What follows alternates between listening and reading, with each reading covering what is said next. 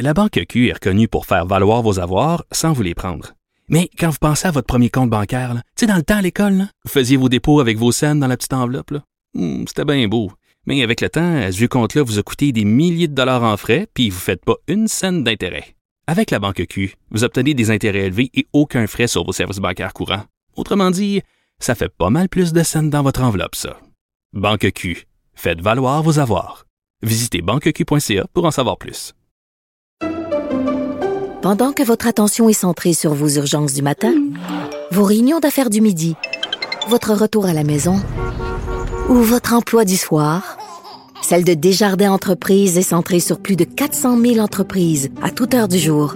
Grâce à notre connaissance des secteurs d'activité et à notre accompagnement spécialisé, nous aidons les entrepreneurs à relever chaque défi pour qu'ils puissent rester centrés sur ce qui compte, le développement de leur entreprise.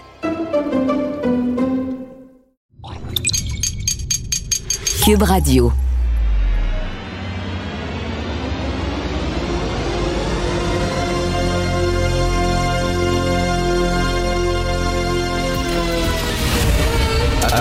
Attention, cette émission est laissée à la discrétion de l'auditeur. Les propos et les opinions tenues lors des deux prochaines heures peuvent choquer. Peuvent choquer. Oreilles sensibles s'abstenir. Richard Martineau. Martino. Un animateur pas comme les autres. Richard Martineau. Cube Radio. Bonjour, bon vendredi. Merci d'écouter Cube Radio. Euh, hier matin, j'ai perdu mon meilleur chum, mon plus vieux chum, un gars que je connaissais depuis plus de 30 ans et euh, euh, que, que, que j'adorais. C'était vraiment mon meilleur ami. Euh, il s'appelait Mario Roy. Il était éditorialiste à la presse, à la retraite. Une des plus belles plumes, sinon la plus belle plume de l'histoire du journalisme au Québec, un gars avec une culture, une érudition extraordinaire. Euh, je l'admirais et, et passer des nuits entières à boire du rum and coke parce que Mario était un fan de rum and coke et de steak frites avec lui et de refaire le monde jusqu'aux petites heures du matin était un privilège extraordinaire. J'ai été extrêmement chanceux de faire un bout de chemin euh, avec avec Mario et euh, et puis c'était un gars qui lisait tout le temps. Il avait toujours été incroyable. La dernière fois je lui ai parlé, il était en train de lire un bouquin de 500 pages sur l'histoire des trains à vapeur. Là, je lui dit, qu'est-ce qu'il fait là, lire ça? Voyons donc. L'histoire, là, il dit fantastique, c'est la géographie, c'est la culture, c'est l'histoire, Richard. Puis là, il me parlait de ce livre-là hallucinant. Vraiment un homme extraordinaire. Merci d'avoir été dans ma vie, euh, Mario. Euh, et je vous parle de lui parce que Mario, c'était c'était un tenant de, de, c'était un gars de centre droite. C'était d'ailleurs c'est une voix qui manque beaucoup à la presse. Hein. Il y en a plus maintenant de Mario Roy dans la presse. Ils penchent tous du même bord.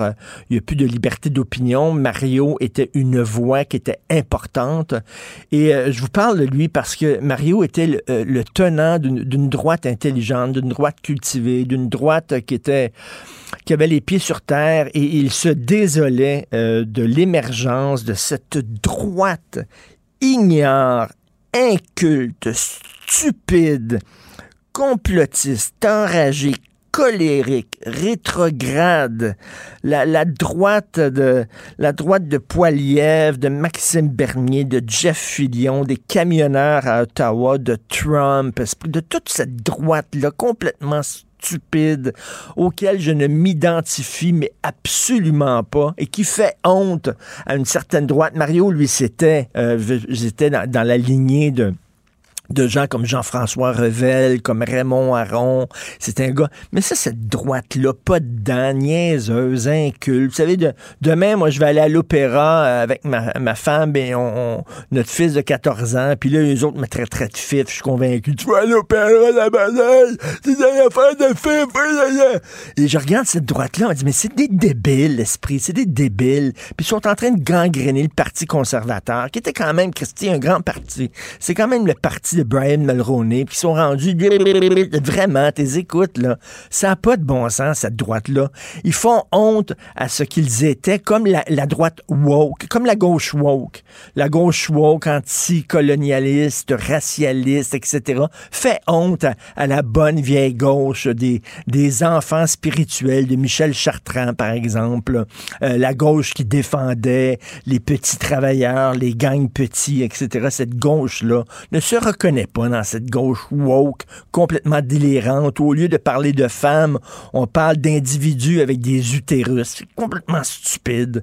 Et, euh, euh, donc, Mario était le représentant d'une droite qui se perd, qui se meurt malheureusement et qui a été kidnappé, hijacké par une gang de bozos. Euh, je n'ai pas pu voir malheureusement parce que j'avais des... des je travaillais hier soir et euh, euh, je n'ai pas pu voir le débat euh, du Parti conservateur, mais on me dit que c'était, que ça ne volait pas haut. D'ailleurs, Jean-François et Tom, j'imagine qu'ils l'ont regardé hier, ils vont m'en parler. Mais bref...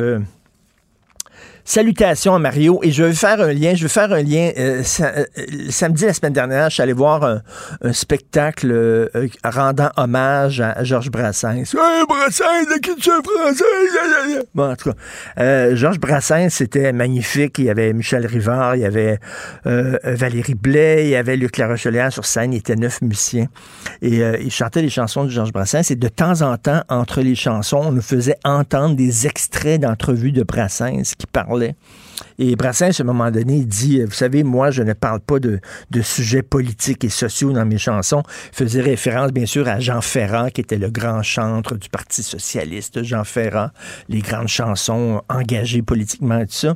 Il dit, moi, je n'ai pas de, je n'ai pas de solution collective à proposer à nos problèmes. Je n'ai que des solutions individuelles. Il dit, je ne fais que parler des petites choses l'amitié, la tendresse, l'amour, les petits garçons qui tentent de monter sur la clôture pour aller voir la voisine, les seins de la voisine, l'autre côté, euh, les, les garçons et les filles qui se font la cour l'été dans les champs de blé, etc. Il dit, je ne fais que parler des petites choses, je vais rien que vous dire la, à la lumière de la disparition de mon grand chum que ces petites choses-là, ce ne sont pas des petites choses, ce sont des grandes choses, ce sont les seules choses. Ce sont les seules choses qui sont importantes dans ce bas monde, c'est l'amitié, l'amour, la tendresse, la culture. Et en Ukraine actuellement, ces gens-là euh, sont dans l'histoire, sont projetés malgré eux dans l'histoire avec un grand H. Savez-vous de quoi ils rêvent, ces gens-là? Ils rêvent de parler d'amour, ils rêvent de parler d'amitié, ils rêvent juste d'aller sur une terrasse, prendre un verre de vin avec leur chum, puis jaser jusqu'à 4 heures du matin, puis se dévisser la tête, puis avoir du fun, puis parler de filles, puis euh, parler d'amour et tout ça. C'est pas des petites choses, Monsieur Brassens, c'est les grandes choses, ce sont les seules choses qui importent.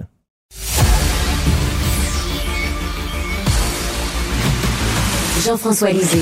On va juste dire qu'on est d'accord. Thomas Mulcair. Je te donne 100 raison. La rencontre. C'est vraiment une gaffe majeure. Tu viens de changer de position. Ce qui est bon pour Pitou est bon pour Minou. La rencontre. Lisée. Mulcair. Tom, j'ai mal à ma droite. J'ai mal à ma droite, Tom. C'est quoi cette droite stupide, inculte, ignorante, revancharde, colérique? Ce n'est pas la droite que j'aime. Non, c'est la droite que moi j'aime parce que c'est rébarbatif et repoussant. Alors c'est très bon. Euh, mais euh, c'était quand même hallucinant hier soir euh, le, débat conservateur.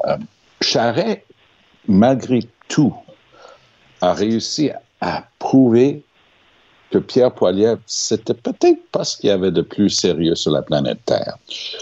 Il faut quand même reconnaître que Poiliev a l'habitude de parler devant un micro, devant une salle bondée de son monde. Il n'a pas l'habitude d'être contredit. Donc, il est arrivé devant Charret un peu comme si Charret n'était pas là. Sauf quand il livrait ses meilleurs shots bien préparés d'avance, pratiqués 12 fois devant son miroir. Lorsque Charret a essayé d'attaquer Poiliev sur les camionneurs, un, la salle a hué Charret tellement que Charret pouvait plus parler, on n'entendait plus. Deux, la, ligne de Poiliev, c'est que le camionneur moyen il a d'abord reproché à Charest le financement illégal du Parti libéral, puis ensuite il a dit le camionneur moyen a de son petit doigt plus d'intégrité que le gang de malfrats autour de ta table du Conseil des ministres pourri à Québec.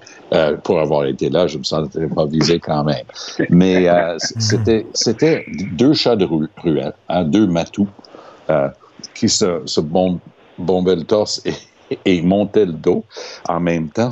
C'était hein. fascinant de regarder Poiliev quitter le stage hier soir, la dernière scène de, de Poiliev. C'est un gars qui, qui fait beaucoup d'exercices, c'est un, gars très buff. Et en quittant le stage, il, il, se tournait le dos comme s'il était Arnold Schwarzenegger qui, qui faisait un pose dans un Mr. Universe, ce genre de choses. C'était, c'était weird. C'était lui en train de se convaincre, lui, qu'il avait bien performé.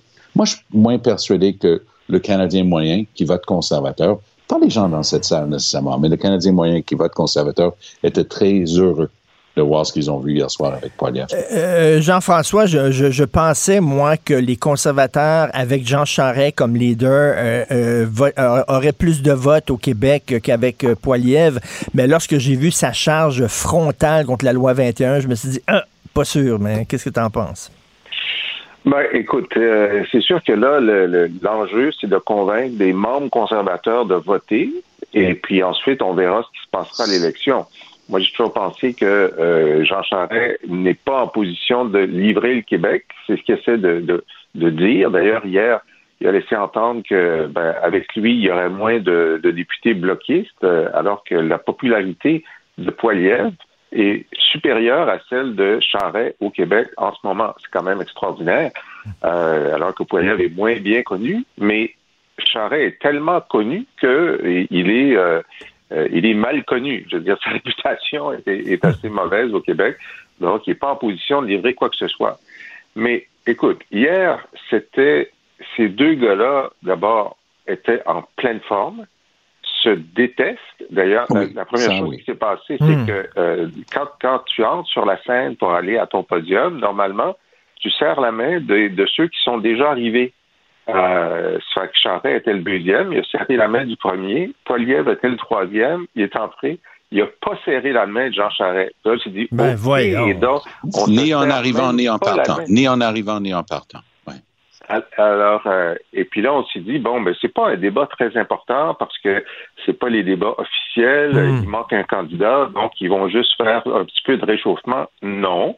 Dès la cinquième minute, euh, ils se sont, euh, c'est Poiliev qui a lancé les, les, euh, les hostilités avec des lignes maximalistes en te disant mais qu'est-ce qu'ils vont faire au deuxième, au troisième puis au quatrième débat s'ils déballent toute la marchandise dès le premier débat. Qu'est-ce que ça va être après? Non, mais c'était. Euh, moi, j'avais un rendez-vous après. Été obligé de m'arracher au débat conservateur pour aller à mon rendez-vous. Je pensais pas pouvoir dire ça un jour. Et, euh, Tom, euh, on se souvient de la, fameuse phrase de Jean-François Lisée euh, lors de la, la, course à la chefferie à laquelle participait Pierre-Carl Pellado. Jean-François avait dit il semble que les péquistes veulent vivre leur moment Pierre-Carl Pellado. Alors là, il semble, il semble que les conservateurs veulent vivre leur moment Trump. C'est ça? Ah oui, tout à fait. J'ai écrit mon papier cette semaine chez CTV et il porte là-dessus le côté Trump euh, de Pierre Poilievre. Parce que, tout comme Trump, Trump excelle devant une foule. Trump est nul en débat parce qu'il déteste être contredit, parce que du moment qu'il l'a construit dans sa tête, ça devient une vérité.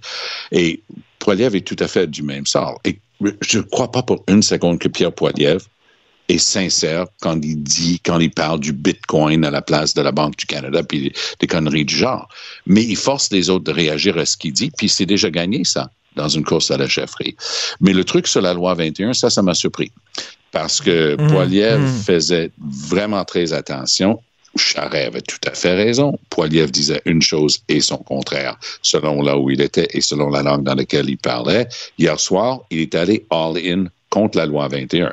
Ça va venir une grande surprise pour Alain Reyes, qui la semaine dernière s'est déclaré pour Poiliev Ben oui. parce que, disait-il, Charret était trop mou sur la loi 21. Oh boy, j'ai hâte, j'aimerais bien entendre une entrevue avec Alain Reyes aujourd'hui. Euh, Il y en a un qui pleurait, euh, Jean-François, hier, c'est euh, c'est Maxime Bernier qui disait Mais c'est moi la droite, c'est moi la droite dure. Vous m'oubliez, là. Écoute, c'était, euh, c'était, il y avait euh, euh, un moment où euh, ben, il y a eu deux questions sans réponse claire, à mon avis. Euh, puis euh, c'est ça, ils se, ils se, se battaient l'un contre l'autre. C'est quand euh, Poilievre va poser la question à M. Euh, qui avait été avocat pour Huawei lorsqu'il était avocat. Il dit combien vous avez reçu en honoraire de Huawei? Je veux juste avoir le chiffre. Et la réponse de Charest, c'était Je suis fier d'avoir travaillé pour une compagnie que Stephen Harper a accueillie au Canada. Ah bon? Oui, mais c'est quoi le chiffre? Je suis fier d'avoir travaillé pour une compagnie que Stephen Harper. Fait que là, tu te dis, OK, c'est une réponse complètement euh, stupide. Et il- il- ça veut dire qu'il a fait son. Il est très intelligent, Charest. Il a fait le calcul que c'était moins dommageable d'avoir l'air stupide que de dire le chiffre.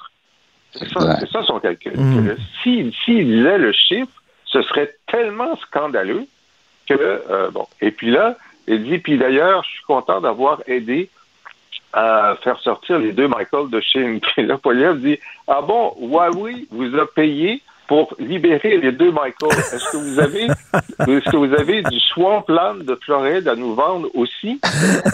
tu nous prends vraiment pour des valises. Écoute, il y avait des bonnes tirades, là, c'était fameux. Euh, euh, Tom, tu me fais énormément rire ce matin avec ta chronique où tu parles de Charles, Charles Lémon, euh, le grand patron de la Caisse de dépôt, et tu dis, c'est-tu un tycoon ou c'est un tycoon?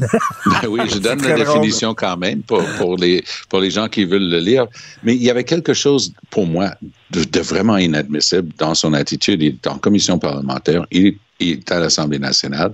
Il commence à affirmer, sans preuve apparente, que Mme Plante avait changé son fusil d'épaule et que quelques jours, dix jours, je pense qu'il avait dit auparavant, elle était, et son mot était ravie, bon, dans le dossier du REM.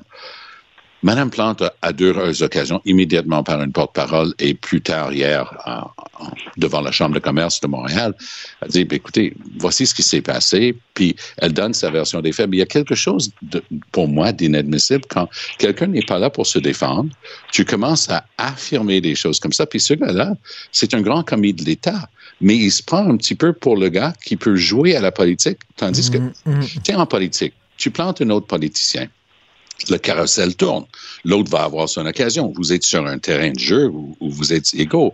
Mais lui, personne ne va aller faire des choses comme ça à lui parce que c'est un, technocrate qui s'occupe de, de la caisse de dépôt, qui est payé 50 fois ou 60 fois euh, le salaire d'un député. Mais il, il est supposé d'être digne de sa fonction. Puis j'ai vraiment trouvé ça indigne ce qu'il a fait cette semaine. Ça m'a beaucoup euh, déplu. Tout à fait. Euh, Jean-François, on va parler de hockey, tiens. Alors, euh, il y a une commission sur le sport national, une commission sur le hockey, Philippe Vincent Foisy, mon collègue, ce matin, lors de son segment à LCN, il dit, bon, ben c'est très correct, remettre le hockey au cœur euh, des jeunes. Mais bon, euh, encourager les jeunes à faire du sport, c'est bien, mais pourquoi seulement le hockey? Il y a d'autres sports qui existent au Québec. Ben oui, euh, mais euh, je j'ai pas de réponse à ta question. Euh, on pourrait faire du basketball, on pourrait faire autre chose, mais je pense que le hockey euh, euh, résonne aussi dans, dans notre tradition, dans notre histoire. Euh, c'est- le sport le plus rassembleur que euh, qu'on a connu de- depuis depuis le début de notre histoire. Alors euh, le problème, c'est que le réchauffement climatique joue contre nous parce que Maurice Richard, à l'époque, il sortait de chez lui, puis il allait jouer dans la ruelle euh, sur la patinoire de quartier euh, à, à partir de- du début décembre jusqu'à la fin mars. Puis euh, nous, les, les patinoires de quartier, aujourd'hui, en 2022, ils, sont, ils sont, euh, sont ouvertes une, une journée sur deux à cause de tous les de tous les redouts. Alors, je pense qu'il y a un grand problème euh, de, de, de juste de capacité de faire jouer les jeunes Québécois dans les parcs euh, en 2022. Je ne sais pas comment ils vont résoudre ce problème-là. Bon, ben c'est pour ça qu'on devrait jouer au soccer plutôt qu'au hockey, tiens. Ben, on joue au soccer parce que le soccer, c'est le jeu qui est le plus pratiqué au monde et de tous les pays. Mais assez curieusement, je vais ajouter le mot intégration ici. Tu as des familles qui viennent d'endroits où on n'a jamais vu de la glace, encore moins pratiquer un sport d'hiver. Mm. Les parents sont tellement occupés à essayer de gagner leur vie, puis s'occuper de leurs enfants, puis l'école et tout ça, mais les enfants voient ces sports-là, mais n'y ont pas accès. Les parents n'ont jamais pu ou voulu ou, ou pensé à acheter des patins. Donc là, tout d'un coup, on va avoir une manière de leur faire pratiquer, de leur montrer ce jeu-là. Ça, ça va s'apprendre, ils vont être avec d'autres jeunes, puis ça va faire partie de leur acculturation. Moi, je trouve que en ce qui concerne notre sport national, puis j'avais pas besoin d'eux autres pour me dire que le hockey, c'était notre sport national, euh, mais en ce qui concerne notre sport national, cette idée un, de le rendre plus abordable. Parce que moi, j'ai coaché le hockey des jeunes pendant des années et des années. Et il y a des familles pour qui c'est carrément inaccessible, ces sommes-là qu'il faut payer au début de la saison. Et plus on monte en grade, entre Eh oui. guillemets, la qualité et le niveau, et plus c'est cher. Donc, avoir la volonté politique de dire, on va s'adresser à ça. On va aider les familles. Puis, je vais dire une chose, euh, attachez vos trucs avec la broche, c'est vendredi, c'est vendredi. Je vais dire quelque chose de favorable à Stephen Harper.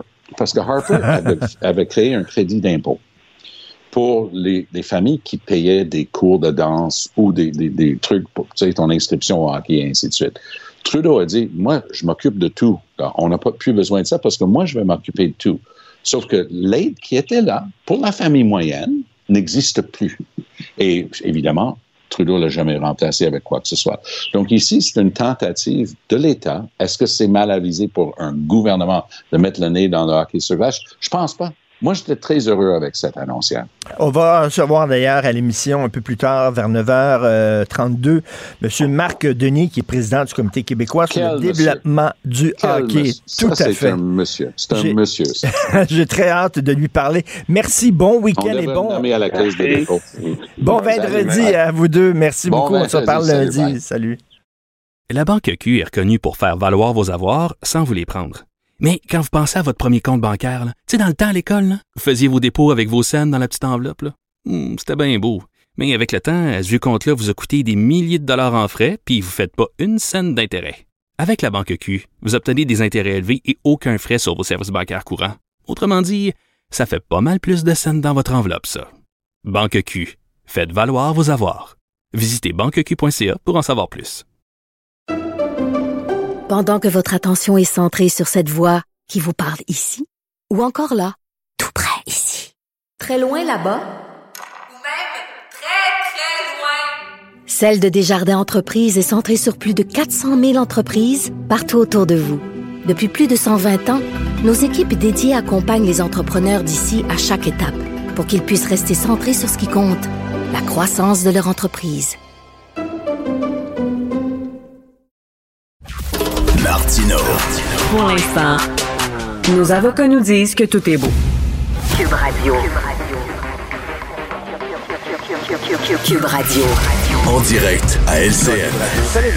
Salut Jean-François. Écoute, je veux lever mon chapeau à cette petite jeune fille, Victoria Gingras, que tu as interviewée tantôt. Ouais. 11 ans, qui a passé un Elle an. est adorable. Un an, écoute, adorable. Un an sans écran. T'imagines, ça, ça veut dire que ses parents, quand ils l'amenaient au resto, ils devaient lui parler plutôt qu'ils donnaient un iPad. Puis là, quand ils sont à la maison, ils devaient jouer à des jeux de société avec leur fille. Ouf, my Comment God, t'appelais écoute, ça? c'est épouvantable. Non, vraiment, là, écoute, je lève mon chapeau. Euh, moi, décoller Oh oui. mon fils de 14 ans d'un écran, là, il faut que j'y mette des chaînes, accrocher ça après mon auto, puis appuyer sur le champignon. Là, me dire, là, je sais pas comment ils ont fait. C'est vraiment, là, il faut qu'ils nous donnent leur truc Ah. exactement, mais je trouvais ça tout à fait savoureux comme entrevue. Elle est vraiment très, très allumée. Oui, oui. À surveiller, cette petite fille-là. Euh, la Ville de Montréal a distribué un avis euh, seulement en anglais. Yeah, uh, citizen in Osh- Uh, non, euh, écoute, le- alors, il a reçu un avis de remplacement de conduite d'eau euh, parce qu'on sait que la ville tombe en ruine littéralement et c'était seulement en anglais. La ville de Montréal euh, pointe du doigt l'entrepreneur en question du chantier en disant c'est lui qui a commis l'erreur. Mais bref, écoute, cette semaine, Jean-François, je discutais avec Joseph Facal, chroniqueur au Journal de Montréal, un urbain qui a quitté Montréal parce qu'il n'en pouvait plus de la laideur de la ville, Ouais, de la ouais. saleté de la ville. De tous les travaux, mais surtout de l'anglicisation euh, à la vitesse grand V de la ville de Montréal. Euh, écoute, les, affiches, les panneaux des, des commerces, les raisons sociales en anglais seulement, euh, le bonjour aïe, quand tu tombes pas sur un vendeur, une vendeuse qui ne parle qu'en anglais, ça nous ramène à l'époque des, des vieilles anglaises chez Eaton. À l'époque, on disait les grosses anglaises de chez Eaton, mais on n'a plus le droit de dire ça. Donc, les anglaises de chez Eaton qui nous recevaient en anglais seulement. Écoute, euh, Ouais. on, souligne le centième anniversaire de Camille Lorrain, hein, centième anniversaire de naissance. Oui, et tu as vu, t'as vu les, les étudiants de, de, de cégep anglophone, Dawson, qui disent c'est épouvantable la loi 96 et tout ça.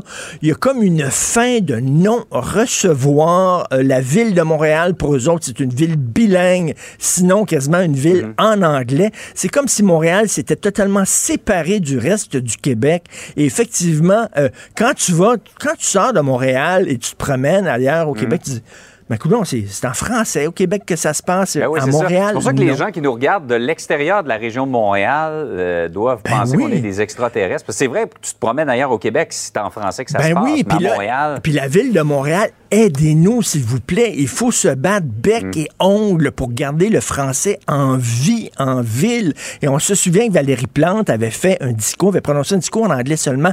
Elle va me dire, oui, mais ça fait longtemps de ça. Vous revenez toujours avec ça. Mais quand même, là, ça montrait quand même quelque chose. Ça démontrait quelque chose. Bref, le, le français se porte très mal in Montréal. Oui, absolument. Par ailleurs, 600 fonctionnaires fédéraux, on l'a appris dans les derniers jours, là, ont eu un accommodement, n'ont pas eu besoin de se faire vacciner euh, sur, la sur des bases religieuses. là, Ben oui, parce que, tu sais, le virus, on sait bien, là, tu sais, il touche les gens, mais quand il sait que t'es croyant, le virus, oh, on n'approche pas le gars-là. Le gars, le gars, il croit un ami imaginaire dans un nuage. Les gars, on s'en va. On pique lui, lui, c'est un athée. Ah ouais, on y va. Ben, alors, on les athées. il y a une obligation pour les fonctionnaires fédéraux de se faire vacciner. Et là, ben, et là tu remplissais, c'est un document de deux pages. On te demandait, Mm. explique-nous sur deux pages. Il fallait que tu écrives un petit boniment. Un petit boniment. Mm-hmm. Tu sais, c'est juste, il fallait. Tu sais, euh, tu vas voir ton imam, ton prêtre, ton, ton, ton rabbin, tout ça, puis tu, tu demandes de faire, tu sais, comme à l'école, euh, quand notre mère dit on était malade, on avait la grippe, là, on peut pas aller à l'école, on avait besoin d'un billet là, de nos, nos parents ou du médecin. Mais là, ça demandait, tu sais, il te demandait de faire une petite rédaction de deux pages expliquant pourquoi tes croyances sincères euh, faisaient que tu n'avais pas besoin de te faire vacciner. Et là, il y a un fonctionnaire qui lisait ton petit texte et là, il jugeait pour voir si c'était vraiment croyant ou pas. Écoute, c'est tellement drôle, ça n'a pas de bon sens. Et là, c'est- attends une minute, là. On est en train, on, on se bat contre toutes sortes de, de croyances, de complots, de, de... Et là, on dit la science, c'est important, la science, c'est très important. Mais là, quand tu as des croyances religieuses, c'est correct. Et Mario Dumont pose une très excellente question aujourd'hui. Les gens qui pensent qu'ils vont se guérir avec du jus de fruits ou des vitamines Flintstone, euh, c'est une, sorte de croyance, ça aussi. Là. Est-ce que, tu sais, Maxime Bernier qui pensait que Maxime, super, Maxime Bernier, j'ai pas besoin de vaccin, moi. Est-ce que lui, il aurait, il, il aurait été approuvé par les fonctionnaires? Écoute, à un moment donné, s'il vous plaît, la science avec un grand S, et lorsqu'on parle de pandémie, peut-on, s'il vous plaît, mettre la religion un peu de côté et vacciner tout le monde? Il semble que non, finalement. Non, tout Ben, à fait. Richard, euh, have a nice weekend. Oui, thank you very much. Puis écoute, je vais montrer l'entrevue de cette jeune Victoria à mon fils en rentrant à la maison cet après-midi. Peut-être que ça va l'inspirer. Tout à fait. Salut, bon week-end. Salut. La Banque Q est reconnue pour faire valoir vos avoirs sans vous les prendre. Mais quand vous pensez à votre premier compte bancaire, tu sais, dans le temps à l'école, vous faisiez vos dépôts avec vos scènes dans la petite enveloppe. Hmm, C'était bien beau. Mais avec le temps, ce vieux compte-là vous a coûté des milliers de dollars en frais, puis vous ne faites pas une scène d'intérêt. Avec la Banque Q, vous obtenez des intérêts élevés et aucun frais sur vos services bancaires courants. Autrement dit, ça fait pas mal plus de scènes dans votre enveloppe, ça. Banque Q. Faites valoir vos avoirs. Visitez banqueq.ca pour en savoir plus. Pendant que votre attention est centrée sur vos urgences du matin, vos réunions d'affaires du midi, votre retour à la maison ou votre emploi du soir, celle de Desjardins Entreprises est centrée sur plus de 400 000 entreprises à toute heure du jour. Grâce à notre connaissance des secteurs d'activité et à notre accompagnement spécialisé, nous aidons les entrepreneurs à relever chaque défi pour qu'ils puissent rester centrés sur ce qui compte, le développement de leur entreprise. Confrontant, dérangeant, divertissant. Richard Martineau, il brave l'opinion publique depuis plus de trois décennies. Alors, on l'a vu, le tiers de la députation du Parti conservateur est anti-avortement. Nous allons en parler avec M. Luc Berthold, député conservateur de Mégantic, l'érable et lieutenant politique du Parti au Québec. Bonjour, M. Berthold.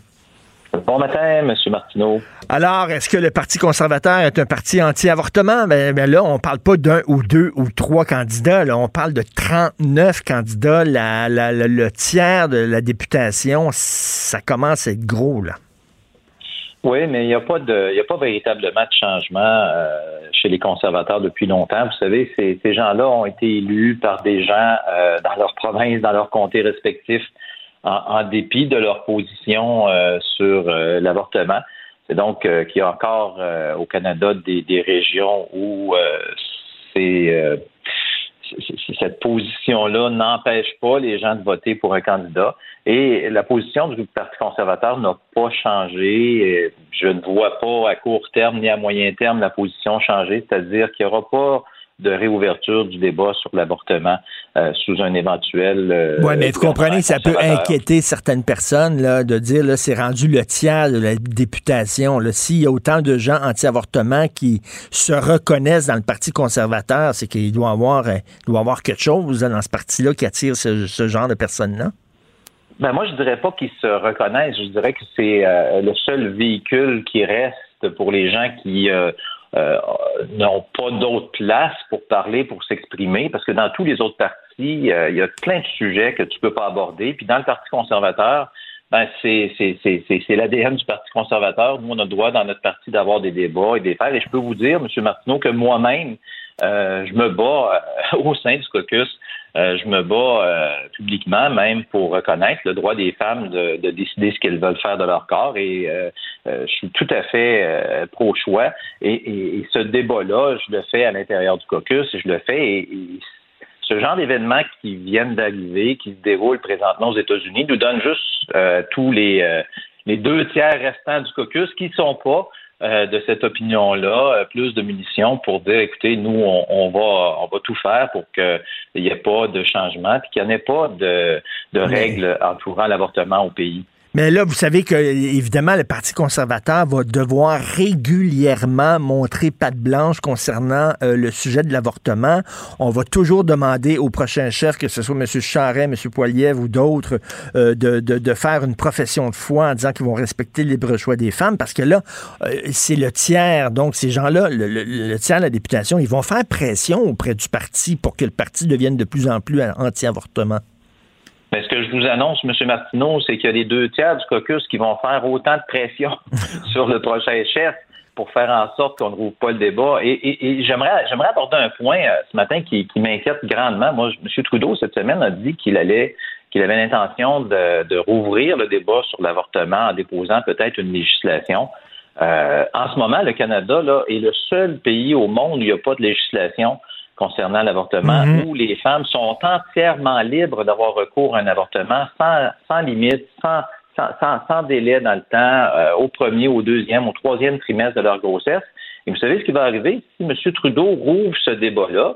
Là, effectivement, ça va laisser de la place pour les gens qui veulent euh, qui veulent hmm. mettre des limites, qui veulent euh, introduire toutes sortes de réglementations. Et par la suite, toute législation, vous savez comment ça fonctionne, va être amenée en cours parce que ça ne fera pas l'affaire d'un hmm. camp ou l'autre. Et ultimement, peut-être qu'on va se retrouver avec une décision comme aux États-Unis où la Cour va ordonner à un gouvernement d'imposer des limites. Est-ce que c'est vraiment ce qu'on veut au Canada? Et M. Berthold, vous avez tout à fait raison. Tout à fait raison. C'est assez étonnant de la part de Justin Trudeau qui veut réouvrir cette boîte de Pandore-là.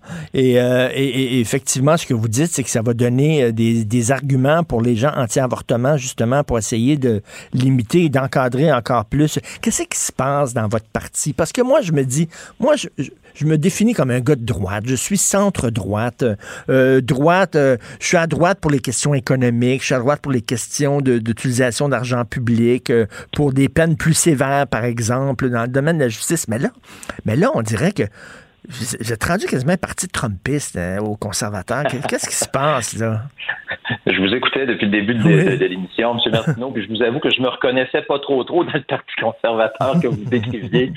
Euh, c'est, écoutez, je pense que vous allez le reconnaître avec moi. Depuis quelques années, on a vu une montée euh, du wokisme, de la gauche extrême, et de plus en plus dans les médias, on voyait ce, ce, ce mouvement prendre de l'ampleur. Et il y a eu comme effectivement une réaction de la part de la droite Mhm. où euh, on- les extrêmes attirent les extrêmes. Oui. Et malheureusement, cette montée-là de la gauche depuis quelques années où on n'a plus le droit de rien dire, on n'a plus le droit de rien faire, on, a, on doit renier notre passé, mais ça a fait en sorte qu'il y a eu une réaction très, très forte de la droite, plus extrême aussi. Et on se retrouve, nous, dans le centre de tout Mm. ça, à tenter de, de- de- d'avoir un débat qui est sain, d'avoir un débat qui va nous permettre de discuter des vraies choses, d'avoir le droit d'en parler de ces choses-là. Et euh, Mm. on fait face à un gouvernement qui regarde tout ça aller puis qui se dit bon ben écoutez, chicanez-vous les deux extrêmes ensemble. Exactement. Nous autres, on va dépenser, on va dépenser puis ça n'a aucun bon sens. On dirait qu'ils se pompent, les deux, les deux extrêmes se pompent. Et c'est vrai que moi, les woke, euh, c'est aussi une dérive de la gauche, comme le Trumpisme est une dérive de la droite. Mais là, les deux se pompent. Les, les extrêmes montent et le centre, centre gauche, centre droite est en train de s'affaisser. Et ça, ça m'inquiète un peu quand même, cette polarisation extrême dans le pays?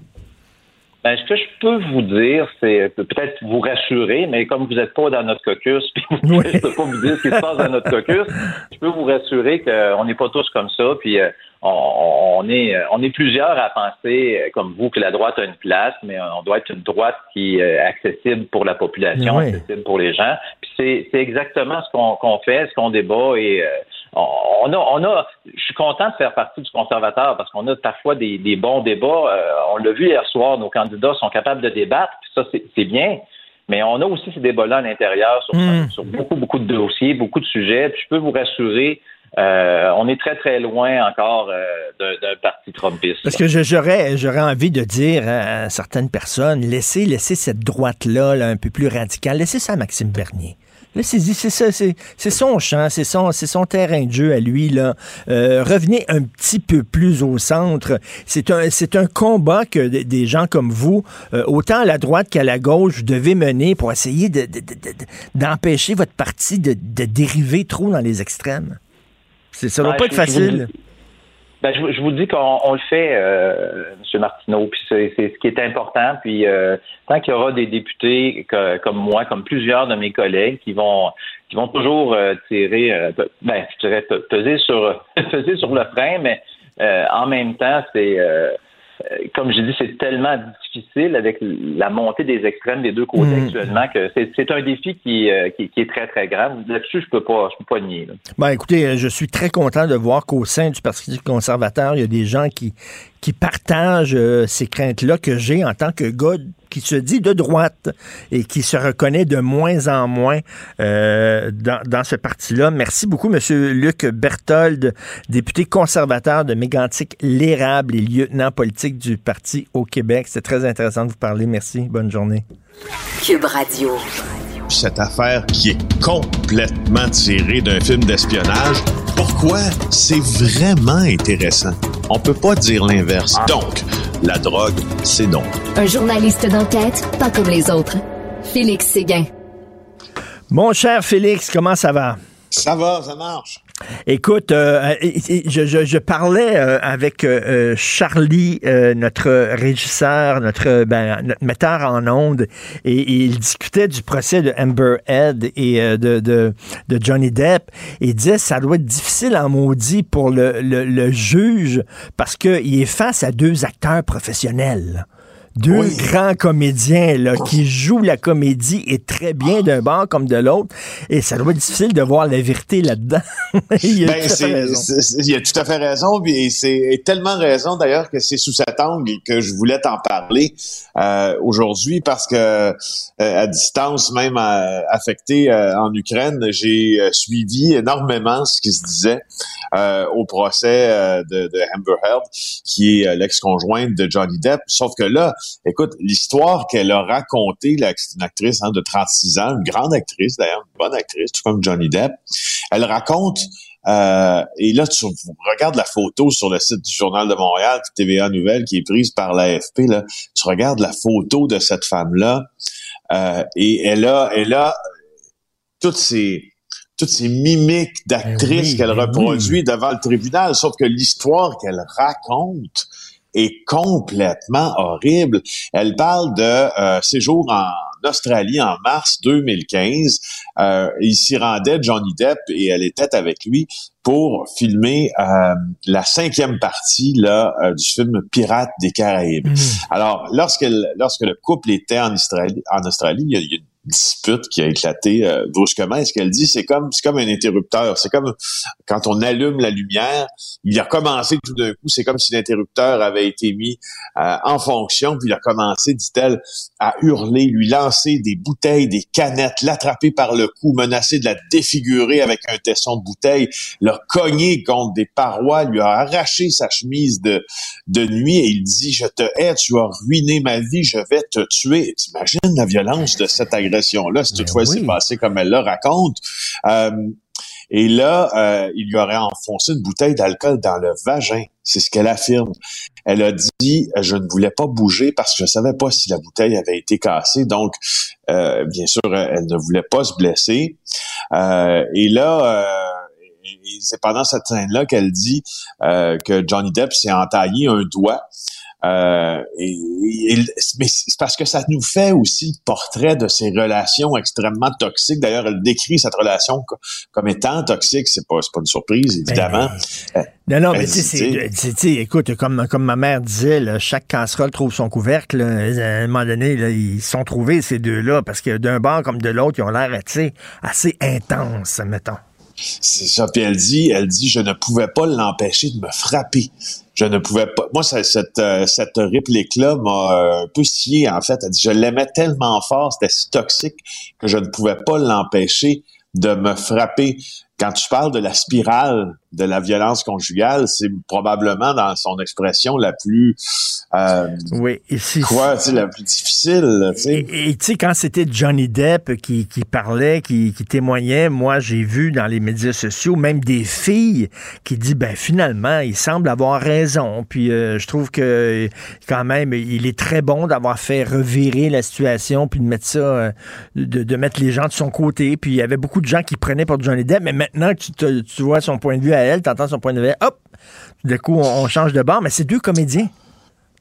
Ben oui, c'est ça. C'est puis en, même temps, je trouve que c'est comme magnifier un peu ce, euh, procès-là qui euh, qui a lieu à Fairfax près de, Washington parce que au fond, euh, d'abord le procès, il y a, y a une chose qui n'est pas au Québec, qui est aux États-Unis, c'est-à-dire un procès des procédures filmées. Alors ajoute au fait que ce soit deux vedettes internationales, deux comédiens de talent, un procès qui est filmé dans une cour de justice. Écoute, hier soir, je ne sais pas si tu as déjà visionné euh, des, des reportages de Court TV, une chaîne américaine qui Oui, fait oui, juste des reportages sur les affaires de cour, les affaires de justice. Écoute, écoute, si tu regardes les propos de Nancy Grace aussi là-dessus, qui est probablement la créatrice du genre, euh, la journaliste Nancy Grace, écoute, ils en font, mais leur chou gras, c'est comme un OJ, c'est comme un deuxième O.J. Simpson, si tu veux. C'est un Euh, show. la- oui, c'est ça. Donc, on a comme un peu euh, on- les, les médias qui suivent euh, les affaires de justice font bouger l'aiguille de l'audiment avec ça énormément. Et. Félix, toi, quand- en tant que journaliste justement qui suit l'actualité judiciaire, t'en penses quoi, toi, de la diffusion euh, à la télé euh, des procès? Parce qu'il y a un côté effectivement euh, éducatif, instructif. On dit souvent que les gens connaissent mal le système de justice, connaissent pas comment ça se passe, euh, ont toutes sortes de préjugés, comprennent pas vraiment la notion de présomption d'innocence. Ça sera une façon, euh, mais en même temps, il y a la dérive, c'est-à-dire que ben, ça devient un show. Ben, trois choses là-dessus. Moi, je suis euh, un partisan de, de, la publication là, la, la plus large possible des débats, euh, des débats judiciaires, des procès, puis même de toutes les séquences des procès. C'est-à-dire, dans un monde idéal, là, moi, je suis pour une couverture, une publication à la caméra, puis de la diffusion en direct, c'est il faut total, de la mise en accusation, peut-être pas l'enquête préliminaire parce que l'enquête préliminaire c'est ce qu'on c'est ce qu'on c'est l'étape où on détermine euh, s'il y a assez pour se rendre à procès puis là ça peut être hautement préjudiciable mais c'est parce que au fond la, la, la et on le dit depuis euh, l'affaire du fameux procès euh, secret, là, euh, qu'il n'y a pas de numéro, euh, qu'il n'y a pas de do- numéro de dossier, Oui, qu'on oui, est oui. incapable de trouver, ni euh, c'est, c'est, c'est qui, qui, qui, sont, qui en sont les parties, quels crimes ont été commis, pourquoi c'est caché. La principale caractéristique de la justice au Canada et dans tous les pays, c'est qu'elle doit être publique. Parce qu'il en va de la confiance Mhm, euh, mhm. que l'on que l'on dépose entre ses mains de la justice. Parce que si les débats se font à huis clos, si les débats se font cachés, on ne peut pas prétendre que la justice nous sert parce qu'on ne sait pas ce qu'elle dit dans notre dos. Alors, tu sais, ça, chose un, moi je pense que c'est extrême, que ce serait extrêmement louable au Canada que ça, ça survienne. Le débat est pas nouveau, ça fait 25 ans qu'on en parle, mais on n'est pas rendu là. Et ch- chose deux, pour ce que toi tu que tu apportes à cet argument-là en disant est-ce que ça ferait des citoyens mieux édu- Oui. éduqués?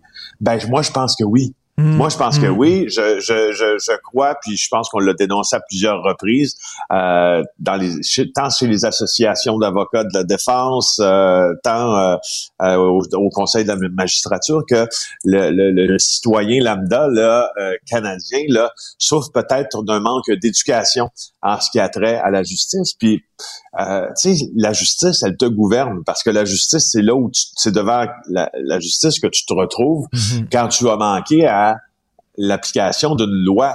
Alors, il faut minimalement que tu en connaisses les principaux axes de ce système judiciaire-là, parce que c'est c'est une responsabilité citoyenne. Alors moi, je pense que ça, ça aiderait énormément. et peut-être pas tous Euh, les procès, peut-être certains procès euh, importants euh, qui, qui, tu sais, je pense par exemple, souviens-toi Chantal Daigle et son chum qui était un procès Ben qui oui. parlait justement de du droit à l'avortement. Ben ça, à un moment donné, c'est une question sociétale importante et peut-être que effectivement, ça aurait pu être euh, diffusé. Je sais pas, je pose la question. là. Ben oui, ou encore, euh, même si c'était très, très dur, le procès Turcotte, donc cardiologue de l'hôpital de Saint-Jérôme, où en- au, au cœur du, du débat entourant le premier verdict, il y avait la notion des experts.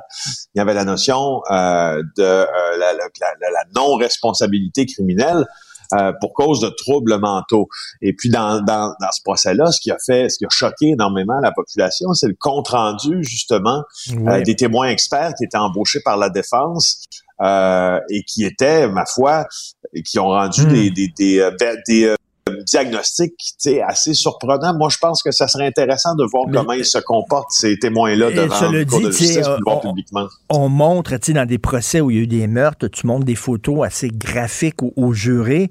Euh, il faudrait pas que ces photos-là soient, soient diffusées, là, à, à- à la télé, bien sûr. C'est des photos de... Ben, je suis pas d'accord avec ça. Non, tout, non, moi, je, non, je suis pas, je suis pas, non, je suis en désaccord avec ça. Ça fait partie.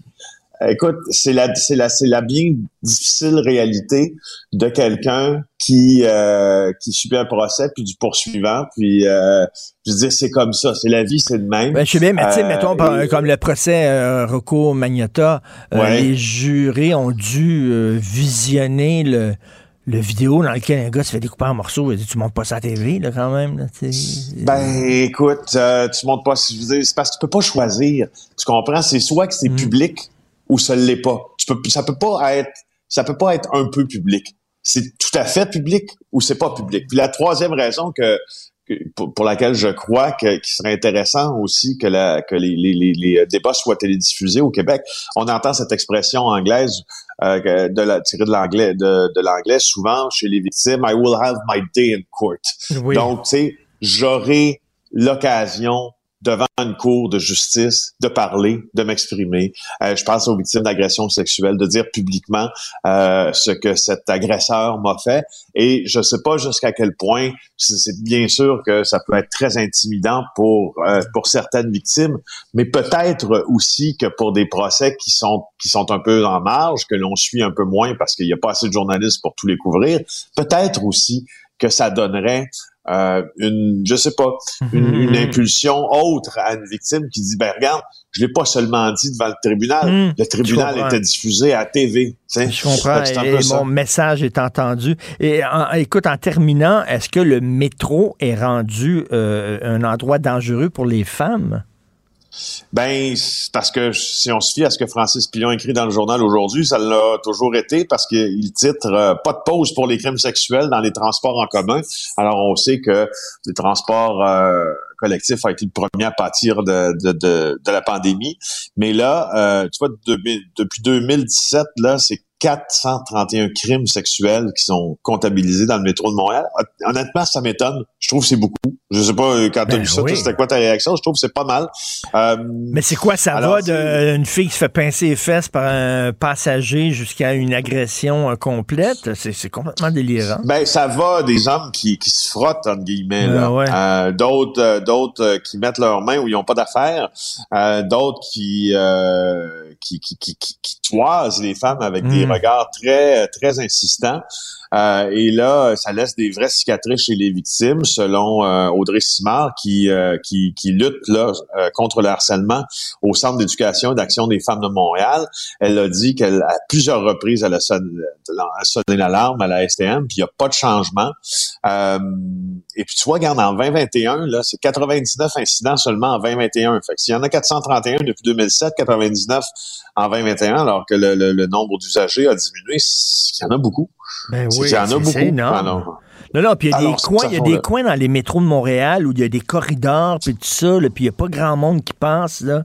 Euh, Il y a des coins, je t'avoue, qui sont assez, euh, assez dangereux. Euh, il n'y a pas on- beaucoup d'échappatoires. Non, tout à fait. Et euh, écoute, on parlait de musique hier euh, et je recevais à la maison chez moi euh, pour le balado que je- j'enregistre avec Sophie. Euh, on recevait Angèle Dubois, la violoniste qui était à la maison Oui. euh, pour prendre et je lui ai raconté euh, ton histoire que tu as vécu une semaine dans un pays en guerre, que tu trouvais ça très éprouvant et pour un peu te, te, te laver de, de, de, de- de ce que tu avais vécu, que tu étais allé voir euh, l'opéra, tu étais allé à l'opéra à Vienne et ça l'a beaucoup touché. Euh, Ah oui? et, euh, oui, elle disait, ben justement, ça montre que la musique, euh, ça, ça, ça euh, ça, ça, ça, ça- ça met un baume sur certaines blessures, mettons, là.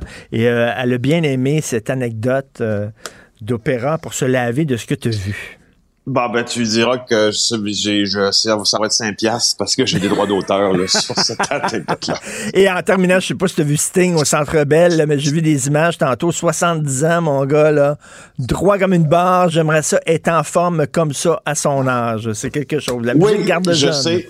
La musique garde jeune, mais on ne peut pas, euh, je pense même à l'âge que l'on a, Richard, prétendre avoir la même shape que Sting. Qu'est-ce que tu veux que je dise? Non, fais pas du sexe tantrique. Je sais pas. Je sais pas toi. Je sais pas toi, mais lui, c'est ça. hein, il garde le fluide à l'intérieur. Il veut pas que ça sorte. Le sexe tantrique, pas capable de faire ça, moi. Euh, Non, moi non plus. J'ai essayé, ça marche pas. Bye, bon bon week-end. Salut. La Banque Q est reconnue pour faire valoir vos avoirs sans vous les prendre. Mais quand vous pensez à votre premier compte bancaire, tu sais, dans le temps à l'école, vous faisiez vos dépôts avec vos scènes dans la petite enveloppe. Hmm, C'était bien beau. Mais avec le temps, ce vieux compte-là vous a coûté des milliers de dollars en frais, puis vous ne faites pas une scène d'intérêt. Avec la Banque Q, vous obtenez des intérêts élevés et aucun frais sur vos services bancaires courants. Autrement dit, ça fait pas mal plus de scènes dans votre enveloppe, ça. Banque Q, faites valoir vos avoirs. Visitez banqueq.ca pour en savoir plus.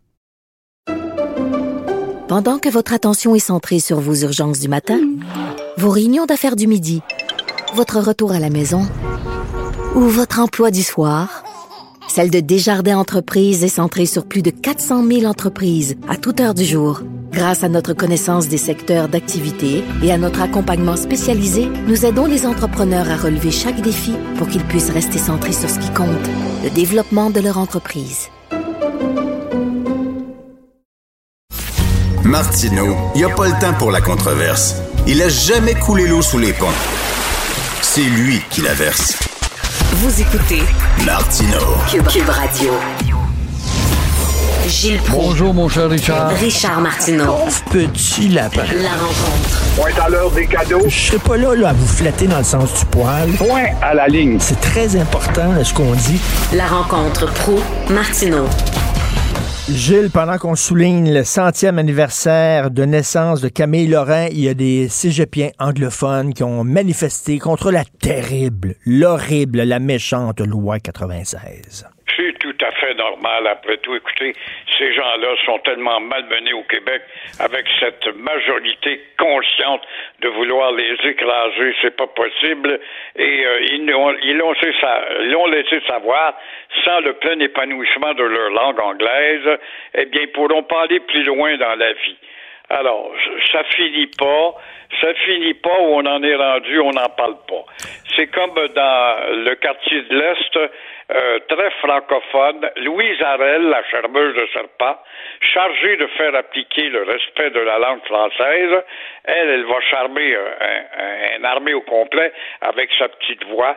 Elle dit, euh, bon, ça se répétera plus qu'un entrepreneur puisse distribuer aux portes du quartier des brochures de la ville de Montréal en anglais seulement. Comme tu vois, on est toujours à la case zéro. On répète, c'est toujours oui, oui, oui, oui, et il n'y a jamais de oui, oui, oui, oui ferme, c'est plutôt des non, non, non, non, et oui, oui, oui, oui au statu quo. Comment ça qu'on a permis à Westmount de continuer d'appeler la rue, la rue Dorchester, Dorchester? On aurait dû dire, tabarnouche, René Lévesque, partout, partout sur l'île de Montréal, ou tout le long de Dorchester, ça va être René Lévesque, point final. C'est parce que les municipalités sont autonomes en certaines matières et c'était une May Cutler, si je me souviens bien, qui était mairesse à l'époque. Alors, elle n'était pas pour offenser les bons petits Canadiens français millionnaires qui habitent à Westmount. Depuis qu'ils sont là, ils sont en train de changer des choses, les démarrais, les racettes et combien d'autres richissimes qui habitent là sont en train de changer la physionomie, physionomie de Westmount. Alors, elle avait désobéi tout simplement pour faire plaisir à sa bande de Rhodésiens. Mais, je te rappelle, mon cher Richard, qu'il y avait un maire Tremblay aussi euh, à Pointe-aux-Trembles qui avait refusé et avait préféré garder le nom de Dorchester à celui de René Lévesque. C'est vrai que Pointe-aux-Trembles est une ville remplie de têtes carrées, statuquistes, où il ne faut pas changer des choses. Incroyable. Allez, allez voir aller, c'est épouvantable à quel point on maltraite les anglophones au pays. On, on recule, Christy, on recule. Joseph Facal me disait que quitter Montréal, il a déménagé, il est en banlieue à cette heure, il veut plus rien savoir de Montréal. Il dit, entre autres, parce que je suis écœuré de voir cette ville-là s'angliciser. Il a raison, j'ai lu ça hier avec euh, mais euh, ce que ne sait pas Joseph Facal, c'est que la gangrène va grandir et s'étendre tranquillement. La preuve, c'est que Montréal est une ville française à 71% de majorité sous Jean Drapeau, et puis euh, bon, elle a diminué un point tel où, avec l'immigration, le rapport Durham moderne, elle s'étend à Laval, à Brossard, et la gangrène va gagner le patelin de M. Facal, ou tard, parce qu'on se laisse faire, nous sommes des lymphatiques, on veut savoir ce qu'il y a dans, dans le ciel du plaisir, mais rien pour la responsabilité future, et que nos enfants aient des prénoms anglais, ça fait très bien, et qu'ils apprennent à écouter que des disques anglais, ça fait très bien. Je veux devenir une jeune chanteuse, je veux chanter en anglais, ça fait très bien, ça s'appelle la réalité pour conjuguer avec le richissime de demain en étant américaine ou Le Québec qui veut redonner au hockey ses lettres de noblesse. Oui, et on pose pas de questions, c'est bizarre. Le Québec a de l'argent. J'entendais parler Québec le dit, maintenant qu'on a de l'argent pour euh, justement les CHSLD, on va on va convertir les, les maisons en hôtels. Mais là, Québec veut reprendre ses lettres de noblesse au hockey. Oui, bravo, bravo, mais à quel prix? Personne n'a répondu là-dessus. L'école va devenir la rampe de lancement de nos futurs Maurice Richard, Béliveau et Guy Lafleur. Mille fois bravo! Bravo, bravo! Il y a des limites de se faire dépasser par les Américains et les Canadiennes. Puis, euh, euh, on, ne parle pas pantoute au dépend de quelle matière que tu vas élargir la présence du sport et du hockey à l'école, au dépend de quelle matière l'école et au dépend de quel horaire. Savons-nous que l'horaire n'est que de 180 jours, le plus mm-hmm. faible des horaires scolaires en Amérique du Nord? Comment justement réussir avec une école qui finit avant 15 heures? Alors, il va falloir qu'on monte l'école à 200 jours. Normalement, personne, personne ne parlait de ça. Ça ne nous intéresse pas. Tout ce qu'on a entendu et on a vu, c'est l'éclat de redonner des lettres de noblesse au hockey. Je suis d'accord, mille fois d'accord. Mais euh, tu peux pas faire ça au départ de l'école qui enseigne déjà très peu. Euh, François Legault aime ça, se faire aimer. Il aime ça. euh, son gouvernement aime ça, se faire aimer. Y a-tu y a-tu de la politique derrière ça? Là? On va parler de hockey, les gens vont aimer ça. Ouais, c'est un anesthésiant, effectivement. C'est un analgésique et euh, c'est une façon de tenir euh, la population. Ah, c'est un peu du César. Donne du sport à ton peuple, il ne saura pas qu'il l'a fait. Exactement, du pain et des jeux. Et en terminant, euh, le Parti conservateur ressemble de plus en plus euh, à un parti trumpiste. C'est incroyable. Et Jean Charest, ce petit démagogue, bon discoureur, qui rappelle qu'il a combattu les méchants séparatistes. Regardez ce que le Québec est devenu depuis que les méchants séparatistes n'existent plus ou presque pas. Alors Charest s'en prend violemment, tout ça pour plaire aux têtes carrées. Dans l'Ouest, essayer d'avoir des votes en Ontario. Il s'en prend violemment à la timide loi 21. Euh, Imagine-toi. Il oublie pourtant que massivement, on a appuyé dans un sondage. Oh, un sondage, ça peut changer, mais on l'a appuyé quand même majoritairement, la loi 21. Jean Charest est un libéral conservateur ou un conservateur libéral? Jean Charest est là pour euh, parler et défendre les deux langues officielles, pourquoi est-ce qu'il se ferme la boîte quand il est invité par l'organisme du débat à titre de Canada Strong and Free Only? Alors, Paul Lièvre a beau euh, lui mettre sur le nez des choses, des contradictions, euh, son ambivalence démontre que Jean Charest, si bon discoureur est-il, et de faire des batailles de ruelles comme il y en a fait une hier, il n'a rien, rien, rien de comparable avec un grand conservateur et respectueux du Québec qui était Brian Mulroney. Ben, tout à fait, parce que là, ce qu'il promet, le Jean Charest, aux, conservateurs, c'est que je vais vous livrer le Québec. Je vais être capable de vous livrer le Québec. Pas sûr, moi. Pas sûr, moi. Ouais, ouais, ouais, c'est les Québécois, tu, tu, ah, oublie pas hein, la, la citation de, euh, de Oliver Asselin.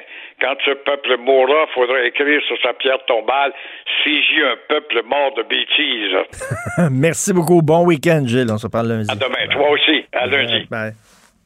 Vous écoutez Martino. Tout ce que vous venez d'entendre est déjà disponible en balado sur l'application ou en ligne au cube.radio. Je te rappellerai que 1,3 milliard, 44 milliards de dollars. C'est beaucoup, beaucoup d'argent. À partir de cet événement-là, il y a eu un point de bascule. Un directeur de la section argent, pas comme les autres. Yves Daou.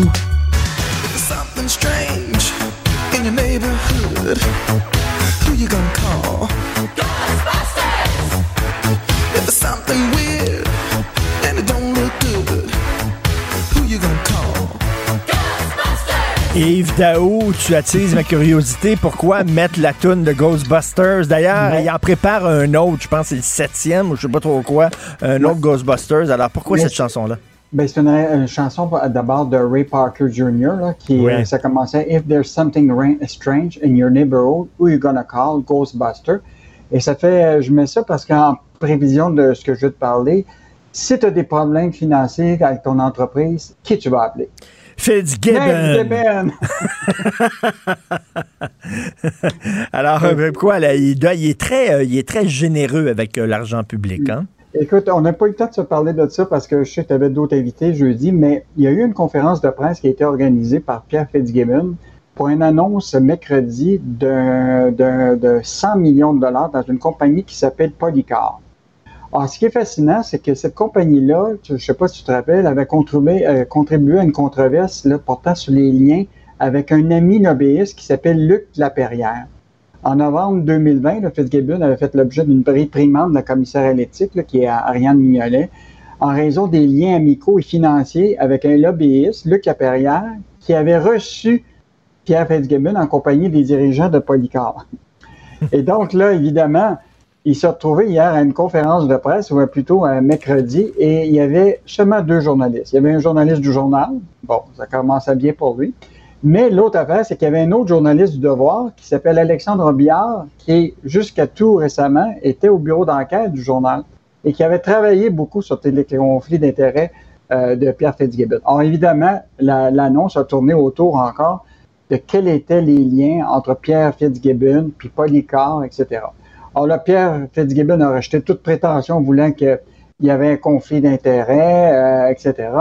Et, euh, et, donc, ce qui est intéressant, c'est que là, en commission parlementaire, une fois qu'il a fini sa conférence de presse, il s'en va en commission parlementaire pour l'analyse annuelle de ses crédits budgétaires. Et là, Pierre Fitzgibbon se fait poser des questions par les partis d'opposition. Puis il lui demande, tu sais, euh, comment c'est arrivé ce deal-là? Ah, il dit, le PDG de Polycar, M. Perrus, lui a téléphoné il y a deux mois pour demander si EQ voudrait prendre une participation dans Polycar. J'ai dit absolument. Il dit, puis là, il dit, c'est l'Investissement Québec qui a pris le relais. nous, on a. c'est ça, who you gonna call, effectivement. Tu rien qu'à prendre le téléphone et dire, hey, j'ai besoin d'une coupe de millions. Mais là, l'affaire, c'est que nous, on a appelé par la suite pour, là, pour enquêter sur ça et on a demandé toutes les dates des appels euh, avec euh, Pierre euh, Fitzgibbon et justement Polycar. Et ils, ont, ils, sont amnésiques. Ils ne veulent pas nous dire c'est quoi les dates. Parce que normalement, juste expliquer que normalement, il a dit qu'ils l'ont appelé il y a deux, trois mois. Mais la réalité, c'est que actuellement, une entreprise qui fait du lobbying auprès du gouvernement du Québec doit être inscrite au registre des lobbyistes. Or, Polycar n'avait aucun mandat actif au registre des lobbyistes, euh, pas plus que son président Patrick Pérus. Fait que l'entreprise n'est pas inscrite au registre des lobbyistes. Elle fait des appels au, à Investissement Québec et à Pierre Fitzgibbon pour Incroyable. dire, écoute, et là, il a ils viennent d'avoir un, aide d'Investissement Québec et le Fonds euh, économique, C'est incroyable. Tu n'as même plus besoin d'être inscrit maintenant euh, au registre des lobbyistes et de, faire, de passer par la procédure là, habituelle. Tu n'as rien qu'à prendre le téléphone puis appeler directement le ministre. Puis ça vient de finir. C'est comme ça que ça se règle. Oh, Hallucinant. Oui, ben oui, c'est très bon. je, te rappellerai quand même, je te rappellerai là, que euh, tout récemment, en novembre 2021, tu te rappelles, Pierre Fitzgibbon était intervenu dans 10 entreprises qui ne répondaient pas aux critères d'admissibilité oui, des vrai. OK? Puis là, la vérificatrice avait dit, avait pressé à Fitzgibbon et à son ministère de dévoiler les 10 entreprises qui l'avaient favorisé. Il y a encore beaucoup de questions sur ces 10 entreprises-là qui sont pas claires. Puis euh, il paraîtrait qu'il s'est intervenu dans bien plus que 10 dossiers. Donc, euh, puis écoute, c'est moi, je souhaite que Pierre Fitzgibbon se représente pour la CAC parce que, écoute, on va avoir quatre années encore pour lui poser des questions sur tous les dossiers sur lesquels il va travailler. Donc, euh, vous le lâchez pas, hein, vous le lâchez pas. Non, mais c'est n'est euh, pas une question d'acharnement. La réalité, c'est que c'est un ministère ben oui. qui actuellement là. Emmène très large. Non, mais il dépense beaucoup en aide, en subvention aux entreprises. Et nous, ce qu'on veut, tout simplement, c'est de savoir pourquoi on met de l'argent dans ces compagnies-là. Ça va-tu profiter aux mmh, Québécois, mmh, cet mmh. argent-là? Puis y a-tu des gens qui sont dans des situations de conflit ou potentiellement de conflit d'intérêt dans, dans des, investissements? Hey, 100 millions, là, c'est, c'est, pas un pas un petit 3 millions sur le bord de la, de la ben porte. Non. C'est beaucoup d'argent. Est-ce que c'est un prêt pardonnable? On se souvient de ça. Euh, non, who you gonna call? Fitzgibbon. Alors, il faut lire euh, Michel Gérard qui revient sur les fameuses, euh, les bonus, les bonus, les primes de rendement. Parce que là, on dit, oui, mais ces travailleurs d'organismes sociaux, de, de sociétés d'État méritent des primes de rendement parce qu'ils ont travaillé fort. Et là, il dit, OK, ça veut dire que les autres qui n'ont pas de primes de rendement, c'est quoi? Ils sont médiocres? Ben là, je, te rappellerai que euh, bon, Guy Leblanc s'est fait questionner évidemment sur toute la question des bonnies là, au Parlement cette semaine. Et là, il a dit clairement, écoute, si on élimine euh, les bonnies à Investissement Québec, parce que n'oublie pas, François Legault a dit là qu'éventuellement, il est en train de regarder ça, qu'à la SAC, Hydro-Québec, le Québec, que les bonnies seraient chose du passé. On verra ce qui va arriver. Mais il, il dit que ça ne touchera pas Investissement Québec ni la Caisse de dépôt. Mais dans le cas d'Investissement Québec, qui est quand même le bras financier du gouvernement. Qui... Et là, Guy Leblanc, son PDG, a dit que s'il ne donnait pas de bonus, il se retrouverait avec des employés dont personne ne veut et il serait condamné à la médiocrité.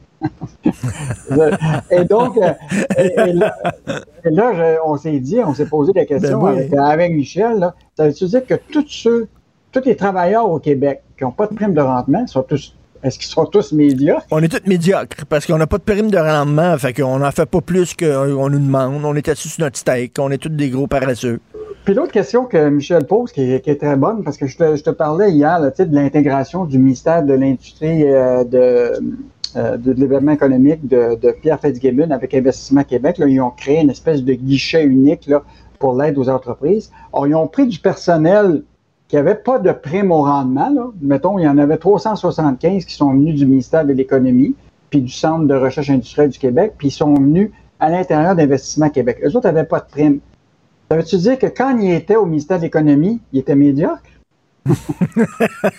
C'est très bon. Une excellente chronique de, Michel Gérard, puis j'aime beaucoup son ironie, mais quand même, quelle, euh, de la part de M. Guy Leblanc, quelle, quelle déclaration. Là. Sinon, il serait médiocre. Voyons donc. Euh, Qu'est-ce qu'on va lire ce week-end dans les pages argent? Donc, euh, juste te, ra- te rappeler que le week-end, il y a Michel G- euh, Girard qui va revenir.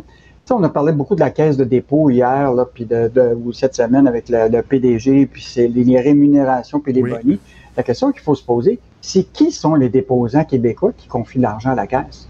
Et tu vas voir qu'une grande majorité de ces gens-là, là, c'est le peuple québécois qui, eux autres, profitent pas justement tu comprends-tu, des grands bonnies, là? Donc, Michel euh, euh, Gérard va revenir là-dessus samedi. L'autre chose, je sais pas qu'est-ce que tu as bu durant la pandémie, toi, euh, au niveau de- des spiritueux puis tes vins, mais on va montrer c'était quoi les meilleurs vendeurs l'année dernière à la SAQ. Le tu gin. être- Non, tu vas être surpris. OK. Je te, la- je te laisse découvrir ça. Le le champagne, pas le champagne quand même. Écoute, j'ai hâte de lire ça. Non, non, c'est bon. Euh, on va venir sur les subventions fédérales euh, à certaines industries. Et encore aujourd'hui, là, tu vas voir comment le gouvernement fédéral privilégie l'industrie automobile par rapport à l'aérospatiale au Québec. Euh, tu as vu cette annonce cette semaine de, de Walmart qui va ouvrir le- davantage de place aux producteurs de bœuf du Québec? Oui. Écoute, on, ben, on découvre qu'on a des producteurs de bœuf au Québec. Ben oui, c'est pas rien que le bœuf de l'Ouest, là. Non. Et donc, euh, on, on a cette nouvelle-là, euh, en fait, en sorte que le journal était voir des producteurs de, de, de bœuf du Québec. Donc, on fait découvrir ça. Ben Et oui. en terminant, je te, lundi, je te, je te laisse euh, regarder le journal euh, touchant le fameux anneau d'acier de 5 millions de la caisse. Oh, oh, oh, oh, oh, ça, tu me fais un cadeau, ça. Merci beaucoup, l'anneau qui À représente bien sûr le nombril de Montréal. Merci, bon week-end, évidemment. Bon week-end. Salut. L'émission de Richard Martineau est aussi un balado. Écoutez au moment qui vous convient en vous rendant sur l'application ou le site cube.radio. Je vous avoue que j'étais assez touché euh, ce matin en lisant le Journal de Montréal parce que dans la section Faites la différence, il y a une magnifique lettre qui rend hommage à Camille Lorrain, un géant du Québec moderne. J'aime beaucoup M. Lorrain. D'ailleurs, tous les matins quand je viens en studio, je passe devant son buste au coin Sherbrooke et Saint-Urbain. Et euh, euh, on sait que c'est le centième anniversaire de naissance de Camille Lorrain et c'est une initiative formidable. Simon Jolin Barrette, ministre qui est entre autres responsable de la protection de la langue française, qui signe cette lettre-là avec 12 autres euh, ministres euh, qui ont été des gens, des hommes, des femmes, qui ont été aussi ministres responsables de la langue française, tout parti confondu, là, en disant on va aller au-delà de la partisanerie pour rendre hommage à ce grand Québécois. Euh, le ministre Simon Jolin Barrette est avec nous. Bonjour, Monsieur Jolin Barrette.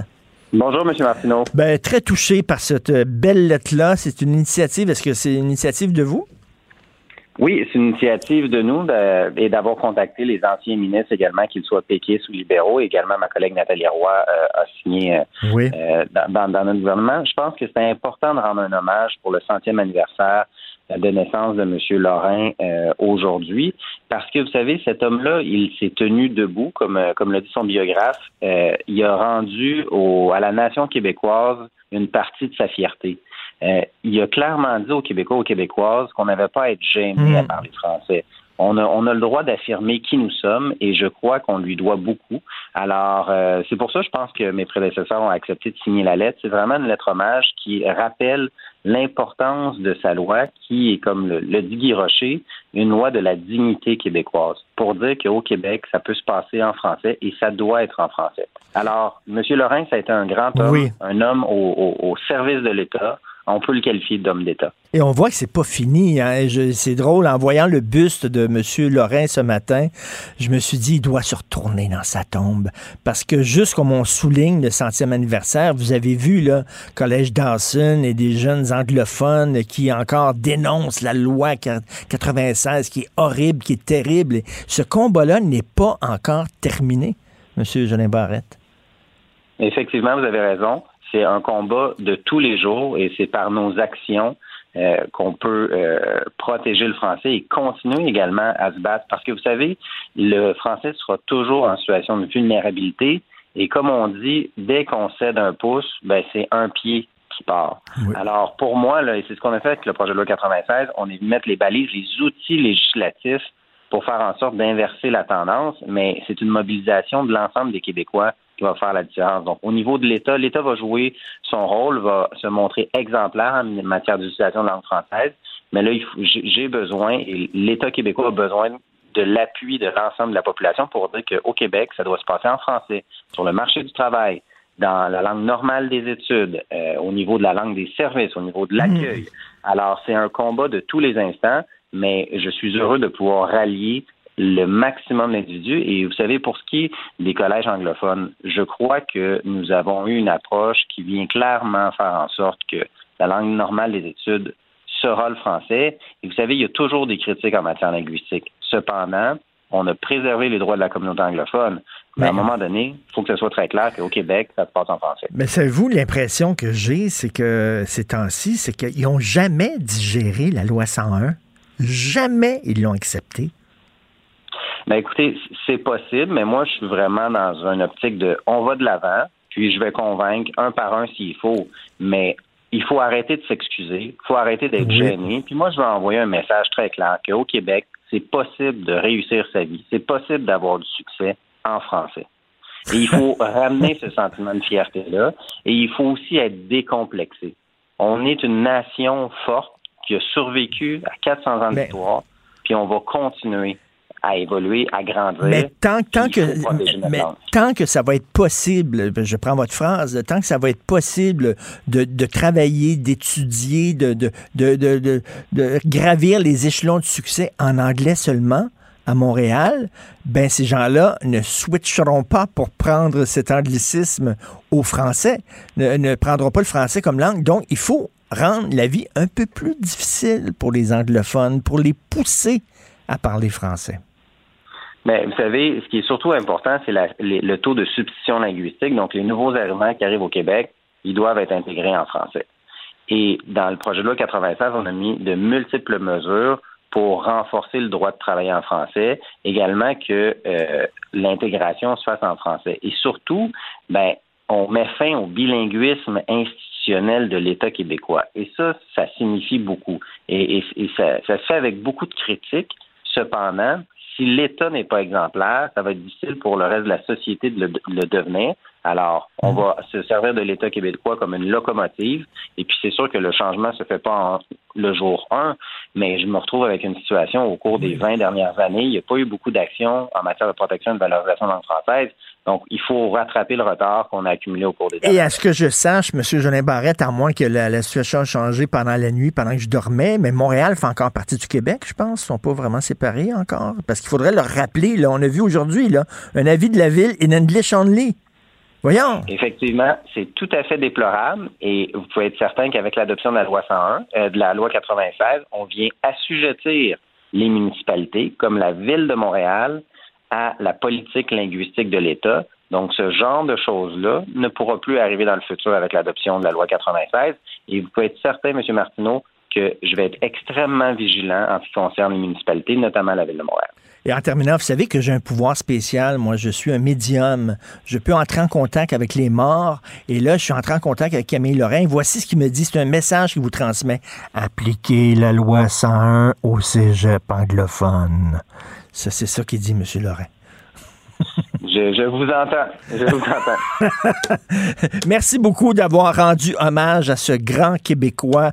Il faut aujourd'hui que nous ayons tous une pensée pour Camille Lorrain parce que la loi 101, maintenant, ça fait partie euh, de, de son héritage, de l'héritage du PQ et c'est au cœur euh, du Québec. Merci beaucoup, M. Simon Jolin Barrette. Il faut continuer le combat. Un grand plaisir, M. Martineau. Bonne journée à Merci, bonne journée. La Banque Q est reconnue pour faire valoir vos avoirs sans vous les prendre. Mais quand vous pensez à votre premier compte bancaire, tu sais, dans le temps à l'école, vous faisiez vos dépôts avec vos scènes dans la petite enveloppe. Hmm, C'était bien beau. Mais avec le temps, à ce compte-là vous a coûté des milliers de dollars en frais, puis vous ne faites pas une scène d'intérêt. Avec la Banque Q, vous obtenez des intérêts élevés et aucun frais sur vos services bancaires courants. Autrement dit, ça fait pas mal plus de scènes dans votre enveloppe, ça. Banque Q, faites valoir vos avoirs. Visitez banqueq.ca pour en savoir plus. Pendant que votre attention est centrée sur cette voix qui vous parle ici, ou encore là, tout près ici, très loin là-bas, Celle de Desjardins Entreprises est centrée sur plus de 400 000 entreprises partout autour de vous. Depuis plus de 120 ans, nos équipes dédiées accompagnent les entrepreneurs d'ici à chaque étape pour qu'ils puissent rester centrés sur ce qui compte, la croissance de leur entreprise.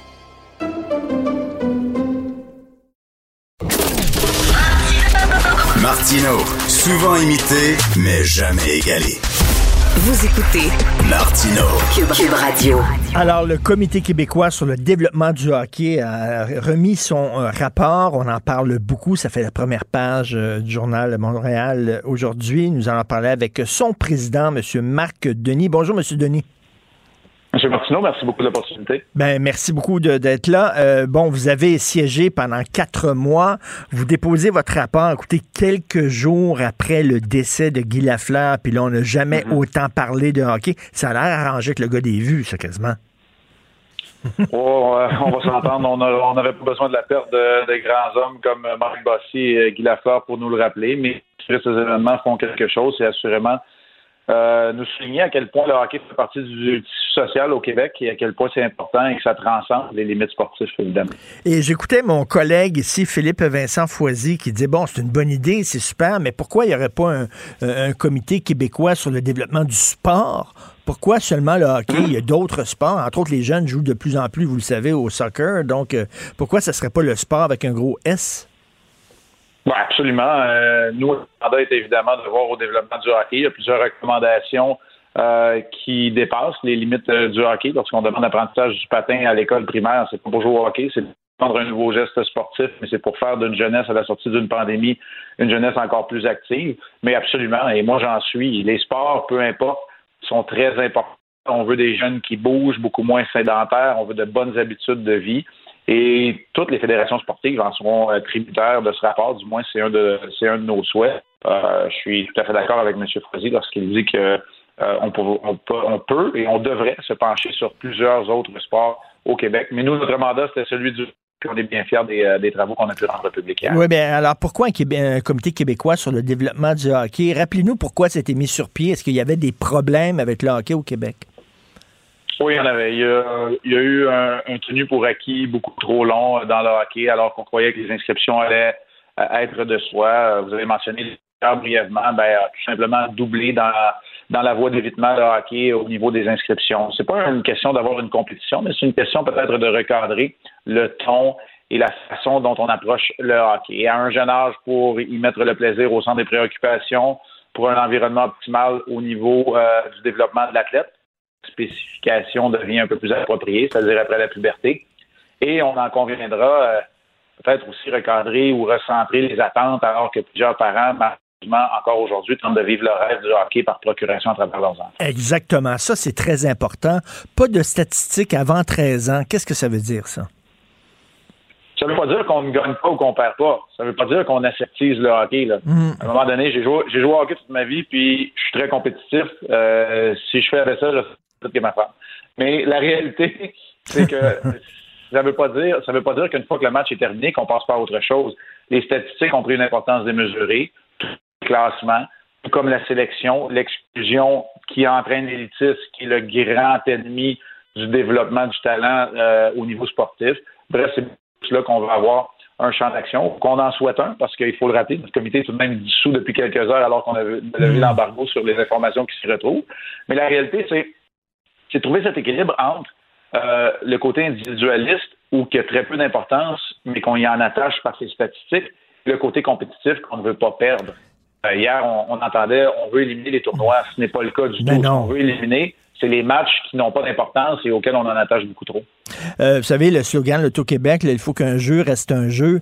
Euh, ce serait bien de, de- de- de le rappeler aux parents aussi. Là. À un moment donné, quand on voit dans les gymnases des parents qui engueulent l'arbitre puis qui se battent puis tout ça, là, euh, veut dire, même les enfants ont honte. Les enfants voudraient que les parents dégagent. Il faut qu'un jeu reste un jeu. Ben, il faut que les adultes soient là accompagnés pour encadrer, pour enseigner ce que les jeunes veulent dans tous les sports. Là, on, on parle même plus de hockey. mais il faut que les adultes arrêtent de s'approprier les sports. Les- Mm. les- ce que les jeunes veulent, c'est être avec leur chum.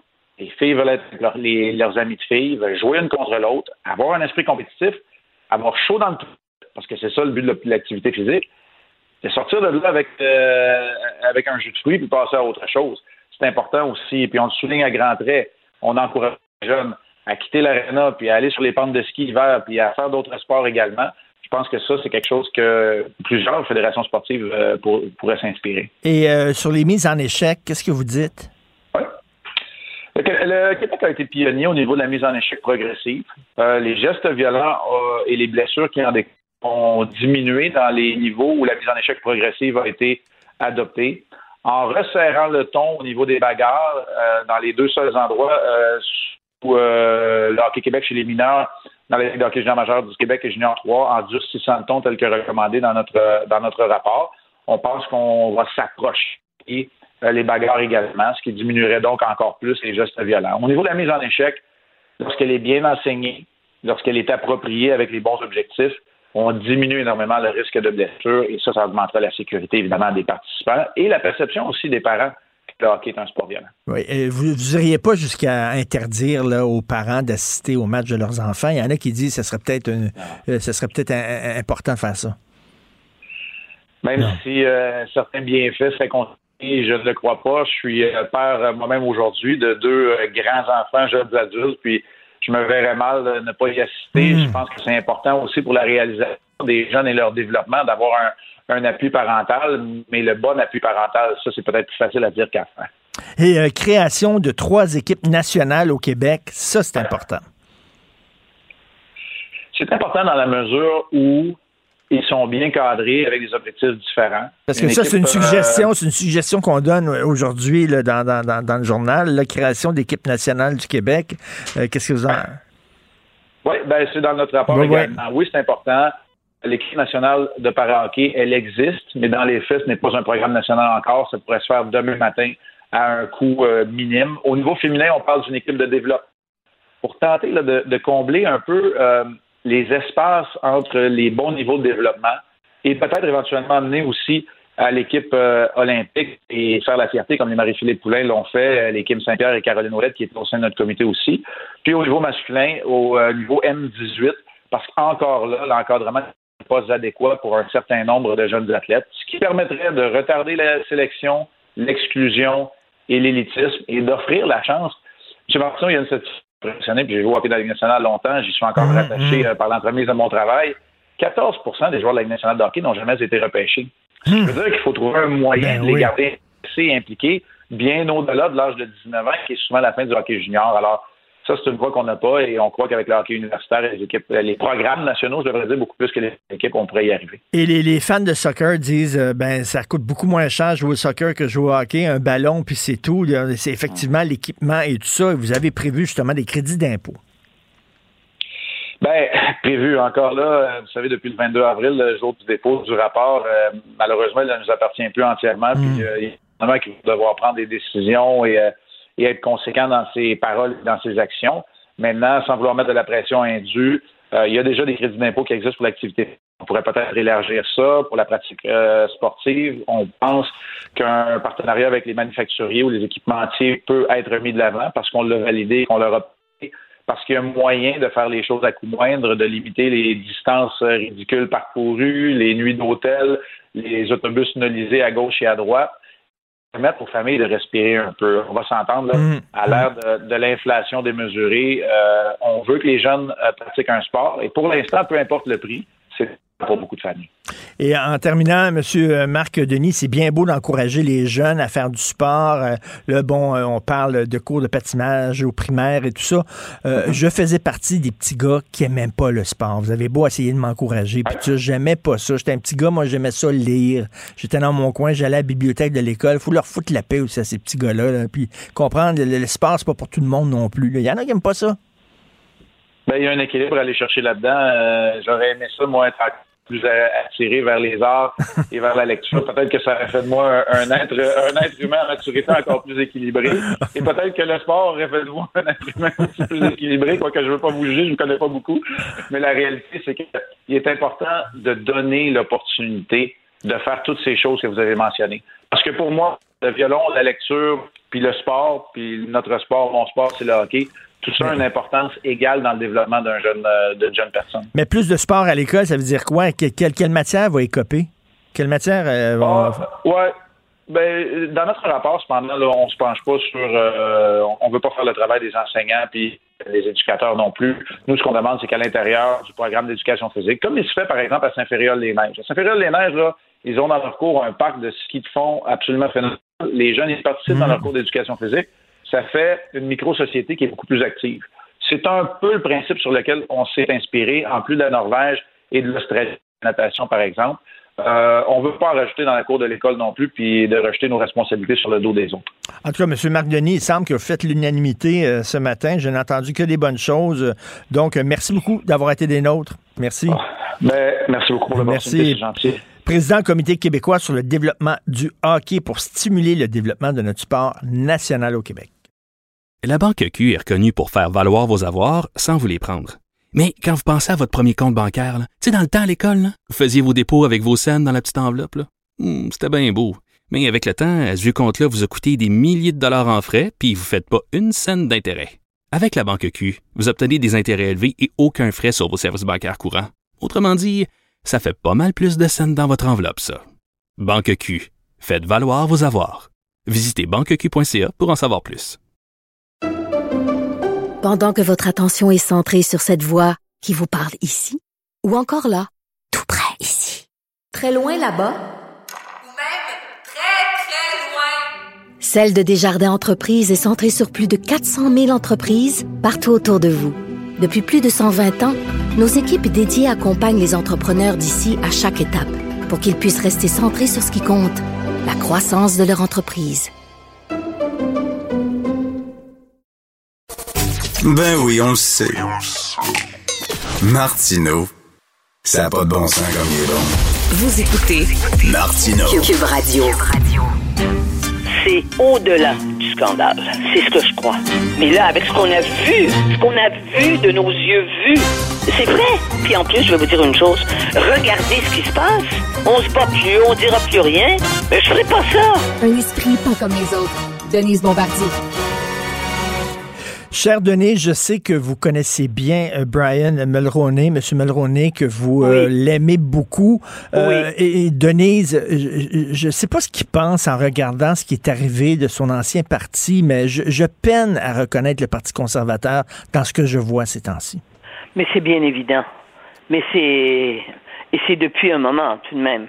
Parce que Brian Mulroney, ce qu'il était, c'était pas un conservateur. C'était la, ça a été la grande époque du progressisme conservateur. Ils étaient conservateurs sur le plan économique, mais ils étaient progressistes sur le plan social. Mhm. Et c'est ça, c'était ce mélange des deux qui a donné cette force et incarné par un politicien qui a un des meilleurs euh, hommes politiques qu'on a eu au Canada, Brian Mulroney, qui a été reconnu d'ailleurs par ses pairs à travers le monde. Moi, vous savez que Monsieur le président Mitterrand adorait Brian Mulroney, écoutait, euh, lui demandait conseil.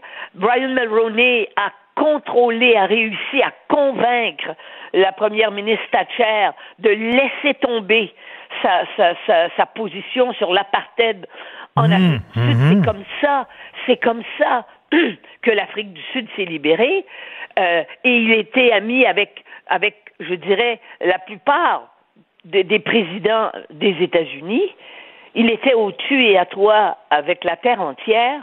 Donc, c'est sûr que pour lui, c'est une blessure infiniment plus grave que celle que peuvent avoir des gens qui n'ont pas eu de, de disons, de, de connotation affective avec, ce- avec ce parti-là. Mais ce que j'ai vu hier, enfin, ce que j'ai, ce que j'ai entendu hier, quand j'ai vu le débat entre, entre Jean Charest Et on, vous savez qu'on disait, les journalistes disaient, oui, mais ils vont pas s'affronter.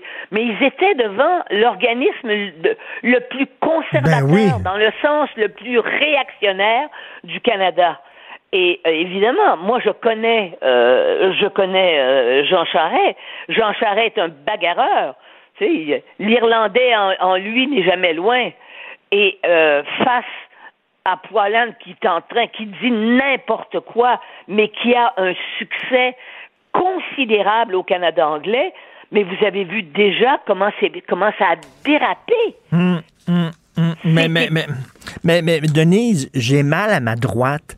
Je ne me reconnais pas dans cette droite que je trouve rétrograde, oui, radicale, euh, euh, ignare, inculte, revancharde, colérique, enragée. C'est quoi Parce ça? Oui.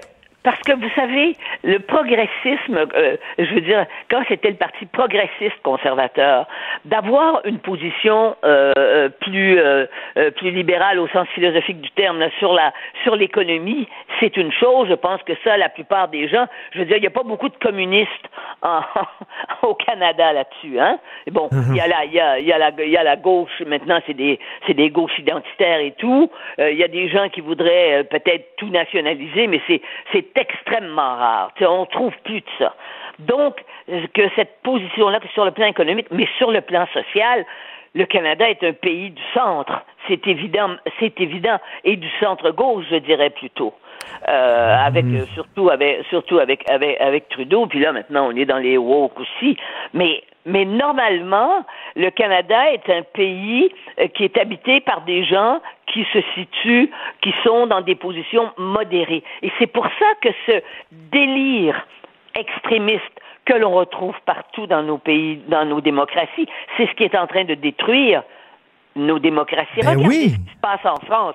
Regardez ce qui se passe en France avec l'extrême gauche, le, le grand, le grand, la grand, le, la grand, le grand renouvellement tout à coup euh, pour affronter Macron de de, de, de, de, de la gauche avec des gens qui étaient socialistes et qui se retrouvent et qui se retrouvent avec avec avec, euh, avec l'extrême gauche dirigée par ce cet invraisemblable Mélenchon. Mélenchon, mais qui est un... Moi, j'ai mangé avec lui, je l'ai rencontré. Je vous assure, c'est délirant. Il est, il est devenu délirant, Ben cet oui, ben et oui. Vous savez, et vous savez où il prend ses... où il- une partie de ses appuis? C'est une partie de ses appuis, ce sont les islamistes en France qui Mm. sont encadrés par les encadrés, vous imaginez bien, euh, par des imams, et, et il a eu un appui considérable de la part des islamistes français. Et on sait ce que les islamistes français font subir à la France, n'est-ce pas? Alors quand vous voyez des choses comme ça en France, la droite, la droite classique n'existe plus. Vous voyez bien que ça, les extrêmes ont remplacé la modération et c'est pour ça que c'est si dangereux la Ben, situation. tout à fait, tout à fait. Et je, euh, je parlais avec euh, M. Luc Berthold, qui est député Oui. conservateur, là, vous Oui, connaissez. Et ce matin, il me très, il m'a, il vraiment surpris. Il dit, écoutez, moi, je pense qu'il se voit comme un homme plus de, de centre droite et il dit que c'est un, combat à mener de tous les jours pour essayer de, de d'empêcher son parti de, de déraper, Christy, là. Mais bien sûr, mais là c'est clair. Je ne sais pas comment vont se dérouler les deux prochains, les deux, les, les, deux prochains débats, qui apparemment vont être des débats plus, enfin plus, euh, selon les, selon, selon la définition de ce qu'est un débat, mais ils vont se sauter à la gorge. Et, et, euh, et euh, Jean Charest ne laissera pas faire, parce qu'on se demande ce que Jean Charest allait faire là d'ailleurs, dans ces circonstances-là. Ben, tout à fait.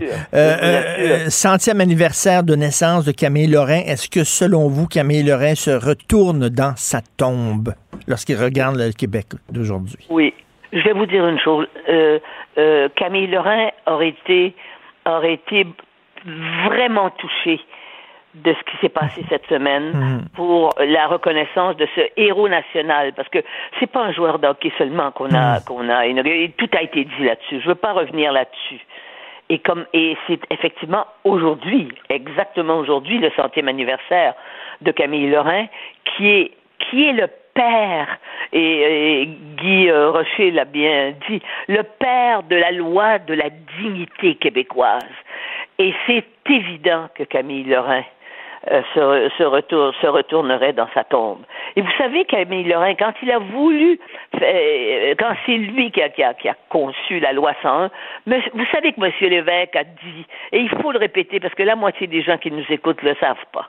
M. Lévesque, il aurait voulu n'avoir pas à légiférer pour obliger euh, pour passer cette loi qui était contraignante, d'obliger, euh, d'imposer la langue française. Il aurait, il, aurait, il aurait, cru, il voulait, dans, et c'est un homme, lui, il aurait 100, je sais pas combien d'années, là, 115 ans aujourd'hui, c'est un homme qui était d'une autre époque, qui croyait qu'on pouvait convaincre les anglophones en discutant avec eux. Alors, et évidemment, rien de tout cela n'est arrivé, et il se méfiait, il se méfiait de, de, de, de Camille Lorrain. Mmh, il mmh. craignait comme il a... De toute façon, Camille Lorrain était craint à l'intérieur du Parti québécois depuis toujours, parce qu'à l'époque, vous savez, Camille Lorrain, c'est un des grands psychiatres du Québec. Et vous savez, n'importe qui devant les psychiatres, surtout à cette époque-là où ils emmenaient l'âge, je veux dire, c'était des intellectuels. il y a une partie de ces psychiatres qui se sont retrouvés en politique, se sont retrouvés au Parti québécois, évidemment, et, et c'était des gens qui étaient très, très instruits, très cultivés. Et un psychiatre, ça fait peur. Hein? oui, tu sais, quand oui. tu parles, tu dis, mon Dieu, il va tout interpréter ce que je dis. Donc, ça, donc, Camille Lorrain le savait, ça. Il savait bien jouer de cette perception qu'avaient les gens. Mais il a réussi, lui, il n'a pas bougé sur, sur, sur la question de la, de, de la langue. Mais c'est sûr que mais, mais, mais, mais, Denise, euh, euh, est-ce que, selon vous, la loi 101 fait un peu de mal au mouvement souverainiste? C'est-à-dire que les gens se sont dit, ben, maintenant que le français est protégé, on n'a plus besoin de se séparer. C'est fait. La... Oui, mais on ne se sépare pas seulement pour la langue. Hmm. Je veux dire, euh, la langue, c'est la seule façon de survivre je veux dire, le jour où on est anglophone, nous ne sommes plus dans notre histoire. On aura basculé, parce que ça existe de toute façon, l'assimilation. C'est l'assimilation. Et le peu d'intérêt des nouvelles générations, je crois que le choc générationnel le plus grand et qu'on aurait pu imaginer, c'est celui que l'on vit à l'heure actuelle les jeunes, Hmm. je veux dire, ils vivent dans une autre, dans une autre dimension, dans, dans un autre paradigme. Et, je veux dire, le rapport au temps, le rapport à la morale, à l'éthique, à la science, tout est différent. Et avec les réseaux sociaux, je veux dire, il y a une confusion. Il y a une confusion dans l'esprit, dans l'esprit des jeunes. Et, et les jeunes, ça ne les dérange pas. Ils n'ont pas de ils n'ont pas avec la langue la connotation qu'on a eue. Et c'est pour ça aussi que nous, on, on, se, on se retourne, on n'est même pas mort, on se retourne, dans, on se retourne dans le cercueil dans lequel on sera un jour. Vous voyez ce que je veux dire? Et, et ce qu'on, ce qu'on, moi, je me rends compte ces temps-ci que les anglophones n'ont jamais digéré la loi 101. Jamais. Jamais. Jamais. Et pas seulement ça. Les anglophones continuent de croire ce qu'ils croyaient du temps où les jeunes d'aujourd'hui, quand je parle des jeunes d'aujourd'hui, je parle des gens qui ont 45 ans et moins, là, ne savent pas à quel point la perception des Canadiens français était une perception négative. Nous étions des serviteurs. Et ils ne savent pas ça. Ils pensent qu'on imagine ces vieux-là radotent, disent-ils. Ils croient que c'est que qu'ils radotent. Et ils ont plus, ils ne connaissent, ils ne savent pas ça. Mais cette perception-là, elle a toujours été. Et quand on a imposé notre langue, là, on était dans un rapport de force. Et il y avait une possibilité, effectivement, qu'on qu'on fasse l'indépendance. Hmm. Mais à, à, à, partir de là, à partir du deuxième référendum, je pense que les, les, les jeux étaient, les dés étaient pipés. Voyez-vous? En, en, tout cas, ils l'ont jamais digéré, ils l'ont travers la non, gorge. Et là, et ils, continuent de nous traiter. Oui. Et là, maintenant, Oui. ils, nous traitent de, de racistes. De, de- on, a, on, a, on, a, on a toutes les. de- d'homophobes, de, de transphobes. On est associé dans l'esprit d'une partie de ces gens, on est associé à ça. Tout à fait. J'ai été très ému de lire cet hommage à Camille Lorrain qui a été signé par euh, 14, par 13 euh, ministres, euh, Oui. tous les ministres qui les ont ministres. protégé la langue française. C'était très touchant de lire ça ce matin, euh, Denise. Oui, oui, et c'était et ça c'était ce, qui nous réunissait. Nous ne sommes plus capables d'aller choisir, d'aller prendre des, des Québécois francophones et qu'il y ait une telle unanimité autour. Ça, là, c'est la dernière génération qui Ouais. est capable de faire ça. D'ailleurs, mettez des, mettez des âges à côté du, de- de- nom de chacun des ministres et vous allez voir qu'ils appartenaient à cet Mhm. autre temps qui est qui qui qui s'est qui a dis- qui est en train de disparaître. Une génération qui a construit euh, le Québec Oui. moderne. Merci, Oui. merci Denis. C'est triste quand même. C'est triste de voir ça.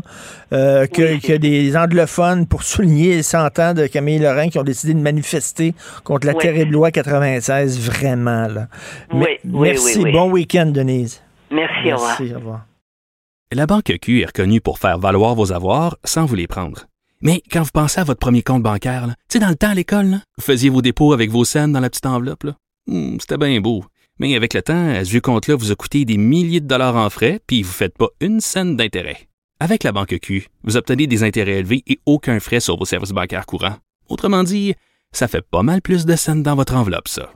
Banque Q. Faites valoir vos avoirs. Visitez banqueq.ca pour en savoir plus. Pendant que votre attention est centrée sur vos urgences du matin, vos réunions d'affaires du midi, votre retour à la maison ou votre emploi du soir, celle de Desjardins Entreprises est centrée sur plus de 400 000 entreprises à toute heure du jour. Grâce à notre connaissance des secteurs d'activité et à notre accompagnement spécialisé, nous aidons les entrepreneurs à relever chaque défi pour qu'ils puissent rester centrés sur ce qui compte, le développement de leur entreprise. C'est vrai qu'on aime autant qu'on déteste, Martineau, C'est sûrement l'animateur le plus aimé au Québec. Vous écoutez Martineau. Cube Radio.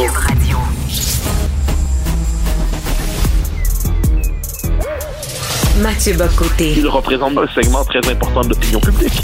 Richard Martineau. Tu vis sur quelle planète? La rencontre. Je regarde ça et là, je me dis, mais c'est de la comédie. C'est hallucinant. La rencontre. Bocoté. Martineau.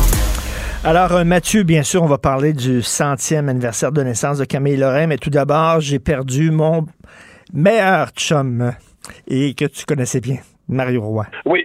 Euh, Mario Roy, je me permets d'en dire, euh, d'en dire du bien, en fait. Alors, c'est on l'a connu, il était journaliste à la presse, il était éditorialiste à la presse, mais je dirais que c'est un de nos rares, euh, un de nos rares journalistes qui était aussi un intellectuel, et un intellectuel dans la plus belle des traditions, celle des Jean-François Revel qu'il admirait, celle de tous les penseurs qui ne se laissaient pas happer par tous les, je dirais, tous les fantasmes idéologiques de gauche, l'utopisme, le collectivisme. C'est un homme qui aimait la raison, c'est un homme immensément cultivé, c'est un homme qui avait une plume magnifique, ça, ça vaut la peine de le dire, et qui a incarné dans un Québec trop souvent consensuel une voie de vraie liberté dans l'espace public. Et euh, je me permets de dire, je, l'ai connu bien moins que tu ne l'as connu évidemment, mais pendant quelques années, euh, on allait assez régulièrement euh, dîner chez au Chérier, qui était, je pense, le prolongement de sa salle à manger. Et, et on avait une fois, j'avais réussi à le convaincre de m'accorder pour mon blog du Journal de Montréal, alors qu'il était à la presse à l'époque, un grand entretien qui avait finalement, c'était une trentaine de pages, où c'était l'occasion d'explorer tous les grands thèmes de sa pensée. Parce que moi, je, je, je cherchais à le convaincre de faire un livre, appelons ça sur euh, un essai contemporain. Il avait fait d'autres livres déjà, mais je, puis j'avais réussi à le faire faire un espèce de grand entretien. Puis cet entretien-là est encore disponible aujourd'hui sur mon blog. Je l'ai relu hier quand j'ai appris, euh, ou avant-hier, au c'est un super, c'est un super beau- euh, belle entrevue, super beau Ah, texte, Mathieu. Il est, il est d'une, il est d'une intelligence remarquable, d'une plume remarquable. Puis C'est un homme qui avait, j'appelle ça la tradition du verre de plus. C'est-à-dire quand on est arrivé à table, là, on se dit bon, on pourrait y aller. On pourrait y aller, mais on pourrait prendre un dernier verre. Puis ce dernier verre-là, c'est le moment des, des dernières confessions, des dernières confidences. Et, et c'était l'homme qui savait ce qu'était un verre de plus. Et de ce point de vue, un héritier de Hitchens qu'il aimait bien. Et euh, donc, donc c'est une personne que j'aimais beaucoup. Euh, je sais qu'il était très aimé par, euh, par plusieurs, par toi, par d'autres, mais c'est puis lui rendre hommage est la moindre des choses aujourd'hui. C'est une plume qui a raconté dans le Québec pendant pendant longtemps. Je me rappelle un dernier mot. Quand j'étais beaucoup plus jeune, ça faisait partie ces personnes. On cherche dans l'espace public des gens traduisent un peu notre sensibilité. Puis quand je le je lisais, ça faisait partie de ceux vers qui je me tournais régulièrement. J'ouvrais le journal dans l'espoir de le lire, puis pratiquer un type de journaliste qu'on voyait assez peu souvent chez nous au Québec. Donc, je l'estimais beaucoup, je l'aimais beaucoup, d'autres l'aimaient euh, l'aimaient beaucoup aussi. Donc, c'était c'était la moindre des choses de lui rendre hommage aujourd'hui. Et, et c'est une voix qui manque à la presse. Hein? Euh, il devait se sentir très seul dans la presse parce que c'est c'est une, voix de, de, de centre-droite. Oui, puis il le disait, il le confessait, c'est-à-dire il se sentait un peu seul dans la page éditoriale de son journal et euh, et le est, puis il le disait souvent, c'est-à-dire que dans la page éditoriale, l'espace qui était concédé aux éditorialistes et aux CETEX était toujours plus réduit, mais il réussissait dans les formats qui étaient les siens à faire chaque fois des petits bijoux de papier. Quelquefois, il avait cette bonne idée de faire des séries. Donc, il voulait faire un grand papier, le format lui était pas permis. Donc, qu'est-ce qu'il faisait? Trois textes, un, deux et trois sur le même thème. Donc, c'était une semaine qui était consacrée à l'exploration d'un thème. Il pratiquait ce qu'on pourrait appeler le journalisme d'idées. Euh, ça existe en France, ça existe sur la côte est américaine. C'est moins présent chez nous. Et il pratiquait le journalisme d'idées. Puis j'ajouterais que c'était l'héritier de la meilleure part de la... Moi, moi, la contre-culture des années 70, c'est pas vraiment ma tasse de thé, c'est pas ma religion. Mais ce qu'il y avait de bon dans cette, dans cette espèce d'esprit libertaire, eh bien, lui en avait hérité puis était demeuré fidèle à, la, à ça. À la différence de tous ceux qui étaient libertaires dans les années 70, qui sont devenus des curés ensuite, qui me font la morale tout le temps, c'était un homme, je pense que tu pourras en témoigner mille fois plus que moi, qui était réfractaire à tous les curés, à tous les pères à la morale. Puis il y avait, il y avait eu cette formule une fois géniale, je m'en souviens encore. On était au Chérier, puis il avait dit euh, le monde a commencé à mal tourner quand les journalistes de la presse sur l'heure du midi, plutôt que de prendre un coup, ont commencé à aller faire du jogging. je, disais, je, disais, je disais à Sophie, euh, ben, je chante ce soir avec Mario, mais je rentrerai pas tard. Puis elle partait Elle dit, donc, tu sors avec Mario. Je dis, non, non, vraiment, je vais me coucher tôt euh, demain. Bon, j'ai une grosse journée. Je rentre à 4 heures du matin. Ah oui, non, non, non, c'est mais non, le genre d'homme qui savait faire terminer un lunch à 17 heures. Et, euh, et je, me- je me suis, mon, mon ami Carl Bergeron, qui l'avait rencontré à quelques reprises, lui a consacré, sans le nommer, parce qu'il voulait pas le, le compromettre, mais dans son livre Voir le monde avec un chapeau, il y a, je pense, deux ou trois pages où Mario Roy apparaît. Et il y a cette formule en disant ce type de boomer, euh, lorsqu'ils ne seront plus, mais c'est arrivé maintenant, mais ce type de, bou- de boomer vont nous manquer. Et, euh, et Mario Roy avait croisé Carl une fois en disant euh, oui, mais ce boomer s'est reconnu. Donc, comme quoi, il, euh, il, il avait, il avait marqué, ça je pense c'est essentiel quand on a un métier comme ça, il avait réussi à inspirer quelques éléments dans la jeune génération. Et, euh, et de ce point de vue, non, c'est un homme, comme je dis, un homme de qualité, et on l'a oublié, un, écri- un écrivain politique. Alors, moi, j'aime ce terme-là, un intellectuel qui pesait dans un Québec qui, euh, qui est trop souvent consensuel. Ben merci. Écoute, tu me fais rire aujourd'hui que j'ai le cœur dans l'eau. Tu me fais, tu me fais sourire. Euh, les 100 ans euh, de Camille Lorrain, qu'est-ce que ça te dit? Ah ben c'est, je pense que c'est le, avec René Lévesque, c'est le, et Jacques Parizeau, disons, c'est le fondateur du Québec moderne, en fait. Parce que la Révolution tranquille, on a tendance trop souvent à réduire ça à un processus de modernisation sociale et économique. Et hum, ce que, ce que c'était. Mais Camille Lorrain savait que la Révolution tranquille, c'était aussi un moment d'affirmation nationale, c'est-à-dire de réaffirmation d'une culture longtemps dominée, longtemps écrasée, et qui avait trouvé avec la Révolution tranquille l'occasion de s'affirmer profondément. Et c'est le père de la loi 101, nous le savons, mais la loi 101 pour Camille Lorrain, c'était pas simplement assurer le droit à une langue publique, euh, au- des services en français, que le français soit langue publique commune. Non, pour lui, c'était de faire du français la langue normale, la langue du pouvoir, la langue qui structure la vie collective. Puis pour lui, la langue, c'était pas seulement un instrument de communication, c'était ancré dans une culture, un imaginaire, un peuple, et ainsi de suite. Et je pense que Camille Lorrain fait partie des figures qu'on aurait avantage à redécouvrir, parce qu'aujourd'hui, la version qu'on s'en est, euh, qu'on en a conservée, c'est un Camille Lorrain, euh, je dirais, euh, atrophié, diminué, mutilé, en carton-pâte, un peu comme René Lévesque d'ailleurs. Un espèce de Camille Lorrain qui serait consensuel pour tout le monde, puis qui pourrait faire en sorte qu'on l'applaudisse à Alliance Québec.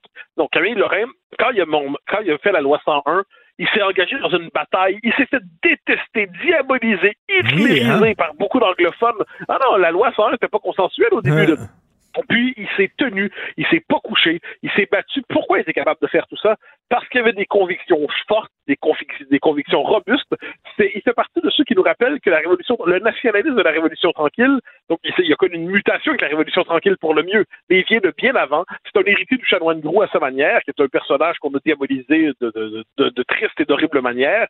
Et il a incarné cette vieille aspiration à être maître chez nous avec la loi 101, qui est probablement la loi la plus importante des 50 dernières années au Québec. Et je pense qu'en ce moment, où on parle beaucoup, beaucoup, beaucoup de réaffirmer la loi 101, réaffirmer le français, il vaudrait la peine de relire non seulement la loi 101, mais relire tous les discours que Camille Lorrain, été rassemblé en livre il y a quelques années, tous les discours que Camille Lorrain a fait pour faire la promotion de la loi 101. Et là, on comprend à quel point c'est ancré dans l'histoire et la culture, à quel point c'était essentiel. Ah, je vais lire ça, ce recueil-là. Tu me donnes le goût de le lire. Euh, écoute, et on se rend compte que pendant des années, les Anglais ont fait semblant d'accepter la loi 101. Et là, le- le- leur vrai visage ressort depuis quelque temps. Là. Ben, moi, j'ai l'impression qu'on s'est fait croire que on s'est fait croire que la communauté anglophone avait accepté la loi 101. On, on voulait se le faire croire parce que c'est- la paix linguistique des années 90 qui est une paix de capitulation. C'est une paix où on se dit bon. Ah, ils sont, ils jamais été aussi bilingues. Donc, et là, ce qu'on voit aujourd'hui, c'est que le rapport de force que Camille Lorrain avait établi, qui était inscrit dans une dynamique d'affirmation nationale, où il y avait la possibilité de l'indépendance, mais c'est parce qu'on a eu un rapport de force que pendant un temps, on a été en gros, un peu respecté. Mais dans la mesure où le rapport de force se décompose, se dissout aujourd'hui, eh bien, ce qu'on voit, notamment dans le rejet du projet de loi de la, de CAQ sur le français, les cours de français au cégep anglophone, eh bien, c'est que finalement, on n'accepte plus cette idée simple que le Québec est une société francophone. On n'accepte plus l'idée de la loi 101 et même ses derniers restes. On tolère l'idée que les francophones existent, mais on n'accepte plus l'idée que le Québec soit une société francophone. De ce point de vue, on nie, on piétine l'héritage de Camille Lorrain. On s'était fait à croire que tout ça était équilibré. Dans les faits, on se comptait des mensonges à soi-même pour ne pas avoir à se battre pour la langue et la culture et l'identité. Peut-être qu'on va devoir reprendre le combat. Et de ce point de vue, il y a une bonne école qui s'appelle Camille Lorrain. Et euh, écoute, je posais la question tantôt à Denise Bombardier, je te la pose. Est-ce qu'il n'y a pas eu un effet pervers de la loi 101? C'est-à-dire que les gens se sont dit maintenant que la langue française est protégée au Canada, plus besoin de partir. Ben, c'était la thèse de, de Lisiane Gagnon. hein. Lisiane Gagnon disait la loi 101, eh ben, elle nous a délivré de la nécessité de faire l'indépendance parce qu'on avait assuré le français dans le Canada, c'était fini. Moi, je, j'ai des nuances là-dessus. Je pense que la loi 101, dépendamment de l'usage qu'on en fait, elle crée les conditions de la construction d'un État d'un État national encore plus complet. Donc probablement que si on, remonte aux années 70, tout aurait dû se faire d'un coup. Le PQ aurait dû engager en 76, puis même il y a, y a toute une série de choses qui sont qui ont été ratées dans la, la démarche vers l'indépendance. Puis la loi 101 est devenue aujourd'hui une forme de bouclier symbolique, mais tu sais, c'est un bouclier troué qui protège plus de rien parce qu'elle a été mutilée, elle a été torpillée, elle a été désagrégée. Mais mais cela dit, à un moment de notre histoire, elle a marqué un moment d'affirmation collective, mais c'est une affirmation à la québécoise. C'est une demi-affirmation, c'est une affirmation incomplète, parce que Camille Lorrain lui-même le disait, la loi 101 sans l'indépendance est incomplète. Elle doit trouver dans l'indépendance le cadre où elle donnera tous ses effets. Puis la loi 101 sans l'indépendance, c'est une loi qui, depuis, est dans une logique de rabougrissement, comme l'a souvent dit Robert Laplante, le directeur de l'Action nationale. Donc euh, là, on, voit l'histoire comme on est en ce moment. On essaie de la prendre dans la situation au, moment où on en est rendu, mais je- probablement que tout aurait dû se faire d'une autre manière. Mais aujourd'hui, renforcer la loi 101, renforcer la loi 21, renforcer les politiques identitaires québécoises, rentrer en choc avec le régime canadien, probablement que tout ça va nous conduire vers la possibilité peut-être de retrouver le chemin qu'on n'aurait pas dû oublier. Écoute, en terminant un autre sujet, tantôt rapidement, j'ai parlé avec Marc, Demi, euh, Marc Denis du comité de relance du hockey. OK, Euh, faire du hockey, le sport national. Il me disait faut encourager les gens, les jeunes à faire du sport, etc. euh, des cours de patinage à l'élémentaire. Tout ça. J'ai dit oui, mais il faut aussi respecter qu'il y a des gens qui aiment pas le sport, il y a des enfants qui aiment pas ça, il y a des petits gars qui aiment pas ça vraiment le sport, puis qu'eux autres ils se sentent mieux dans une bibliothèque que dans un aréna. Puis il faut il faut respecter ça aussi. T'en penses quoi? Bon, c'est je trouve quelque chose. J'ai vu le débat sortir je te trouvais ça lunaire. J'ai j'ai en ai attrapé un segment euh, à la joute hier où il y avait, je crois, Marc-André Leclerc, euh, Thomas Mulcair puis Emmanuel Traverse. Puis Emmanuel Traverse disait très justement que un instant, là, c'est pas parce qu'il y a une lubie qui vient apparaître qu'il faut que tout le système scolaire s'y convertisse immédiatement. Évidemment que tous les petits jeunes devraient faire du sport, puis moi-même, je devrais en faire plus souvent, ça me ferait pas de mal. Je, pourrais lire un livre de moins par semaine, puis perdre une livre de plus par semaine, ça me ferait pas de mal. Mais, globalement, on va pas tout transformer en programme gouvernemental. Puis par ailleurs, par ailleurs, le, désintérêt des Québécois pour leur propre sport national, c'est des réflexes culturels qui sont qui sont abîmé, tout ça.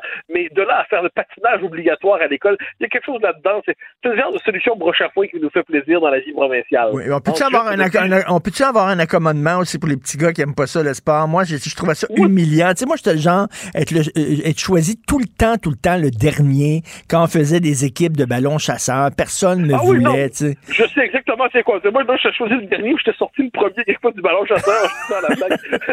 Donc c'est bon. En fait, j'étais le, j'étais le type qui était ni bon ni mauvais. J'étais juste ordinaire en sport comme tout le monde. Bon, j'en ai, j'en ai ressenti ni, douleur, ni humiliation, ni joie, ni triomphe. Mais c'est simplement qu'il y a quelque chose là-dedans que c'est très québécois. Si t'es bon en sport, t'es un vrai petit homme. Si t'es juste bon à lecture et à l'école, t'es un petit, peu, un, un petit peu moins masculin. Il y a cette idée que l'homme s'accomplit seulement dans le sport et pas dans la culture. Alors moi, je dis très bien la culture physique, le sport, la gymnastique, hein, tout, tout ce qu'il faudra. Mais il faut pas avoir l'impression que c'est la seule mode d'affirmation de la masculinité au Québec. Le, le sport, je dirais, le, le sport de l'esprit est aussi légitime.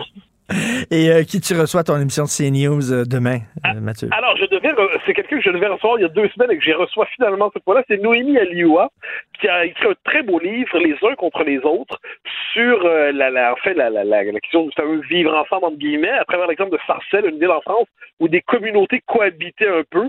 Et aujourd'hui, bon, on voit ce que ça veut dire, c'est-à-dire une forme, c'est la, fin de la cohabitation, c'est l'insécurité partout, c'est un nouvel antisémitisme. Donc, on va parler de, de tout ça dans la deuxième partie de l'émission demain. Euh, ça va être assez intéressant. Wow, quel titre de livre, ça. Les uns contre les autres. On peut bien sûr aller sur ta page Facebook personnelle et on va avoir le lien pour regarder ton émission. Bon week-end à lundi, Mathieu. Au grand plaisir. Bye bye.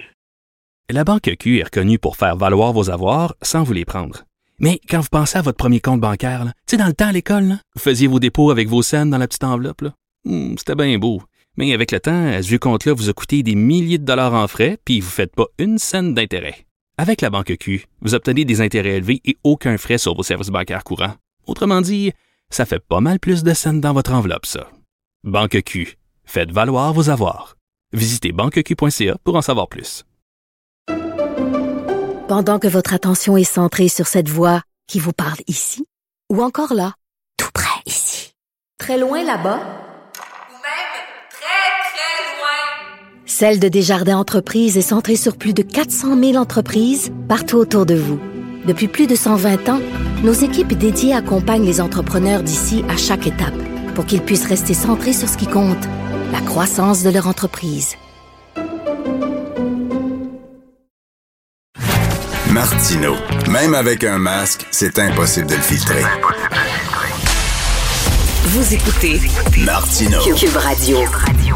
Le gouvernement du Québec va payer des hackers s'ils trouvent des bugs informatiques sur les systèmes du gouvernement dans l'espoir de rehausser la sécurité et trouver les vulnérabilités de ses actifs.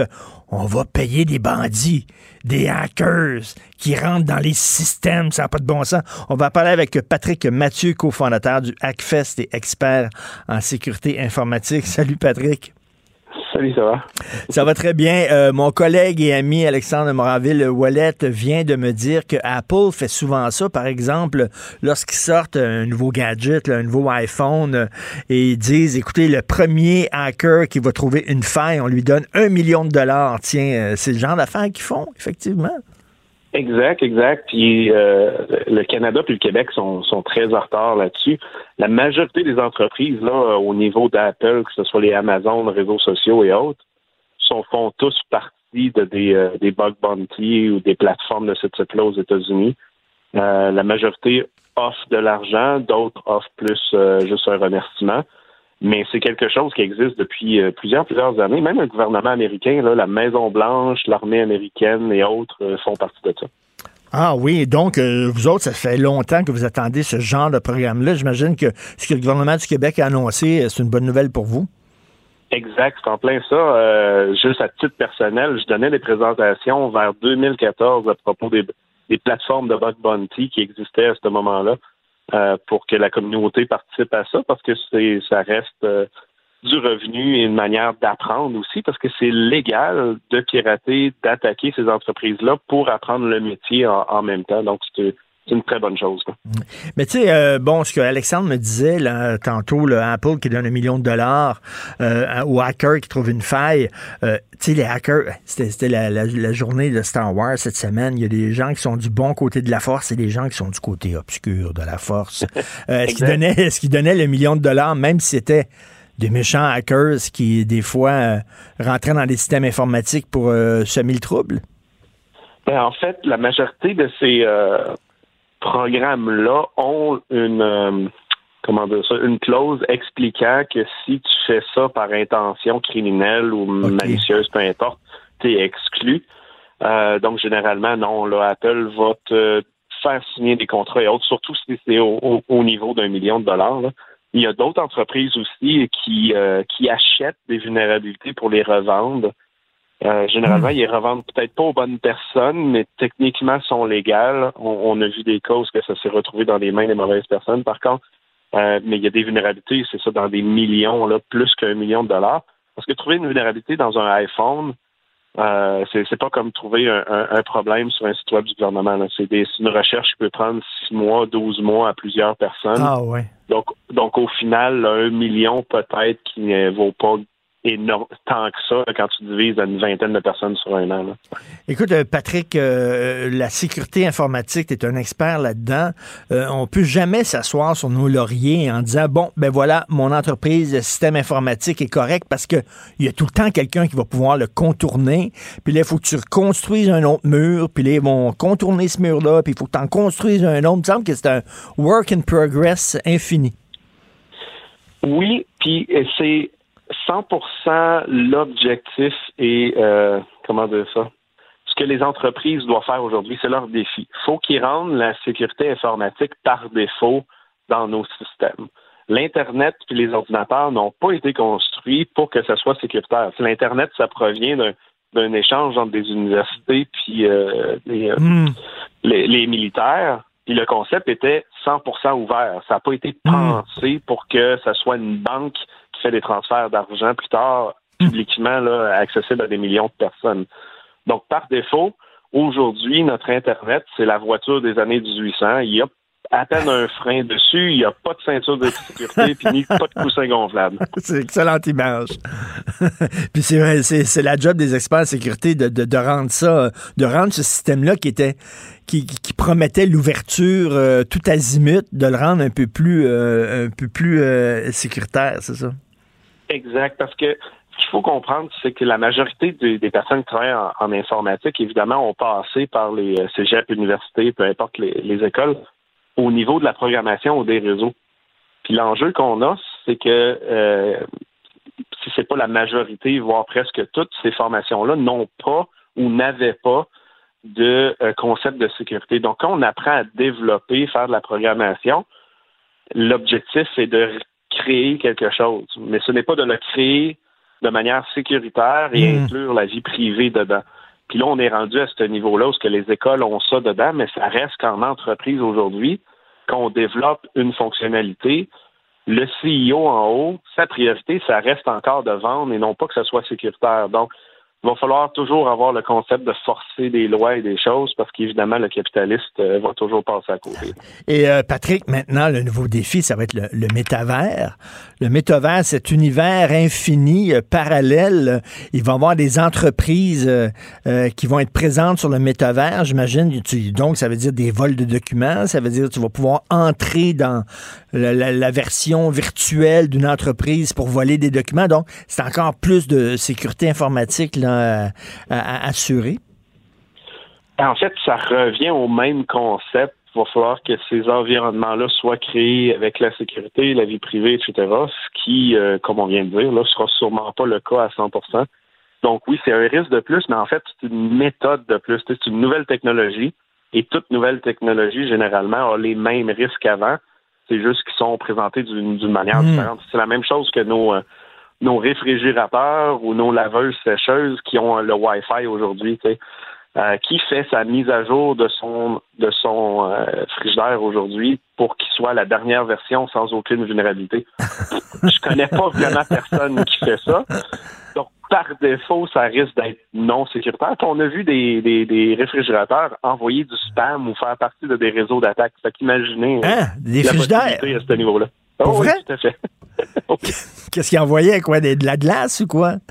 Ben, en fait, ce qui est drôle, c'est que ça reste un ordinateur. Tu sais, c'est un petit écran qui, Oui. qui regarde si tu as du lait, s'il t'en reste plus, euh, peu importe. Là. Euh, mais ça reste un ordinateur. Cet ordinateur-là est connecté sur le sans-fil qui est sur Internet. Fait que si quelqu'un le, le contrôle, ben, il peut euh, processer du code dedans. Puis ce code-là, ben, il envoyait du spam, puis il faisait faire de l'argent à d'autres. Certains font euh, euh, des ils vont miner des bitcoins et des choses comme ça dans ces systèmes-là. C'est l'utilisation finalement de l'électricité du CPU là, de ces machines-là, peu importe lequel. Mais, mais, mais là, tu sais, les maisons intelligentes où, euh, mettons, t'es dans, t'es dans l'auto, puis tu peux faire couler ton bain, puis pour qu'il soit chaud quand, quand t'arrives. Quelqu'un pourrait, euh, mettons, un, un malfaisant, un voisin qui t'aime pas, il peut faire couler le bain, puis euh, des, des- des trucs comme ça, puis t'as des dégâts d'eau dans la maison, mais ça se pourrait, là. Ben oui, tout à fait. J'ai même vu des, des, des fours euh, qui peuvent être partis à distance. Là. Fait que Eh. Ça pourrait même créer un feu à ce moment-là. Euh, c'est sûr que le risque est plus faible parce qu'il faut que tu attaques une maison à la fois, évidemment. Fait que généralement, c'est via le, le réseau sans fil. S'il y a un mot de passe qui est pas très bon dessus, c'est votre nom, votre adresse, votre numéro de téléphone, ce qu'on on voit un petit peu trop régulièrement, là. Euh, ben, les personnes vont rentrer dans votre réseau sans fil puis faire des niaiseries dessus. Euh, c'est sûr que c'est pas la majorité du monde qui sont à risque de ça, mais quelqu'un qui est, qui est connu, tu sais, si on parle de, de vous tous autour de votre table, ou des compagnies, euh, des CEO d'entreprises, des choses comme ça, c'est sûr que c'est à risque.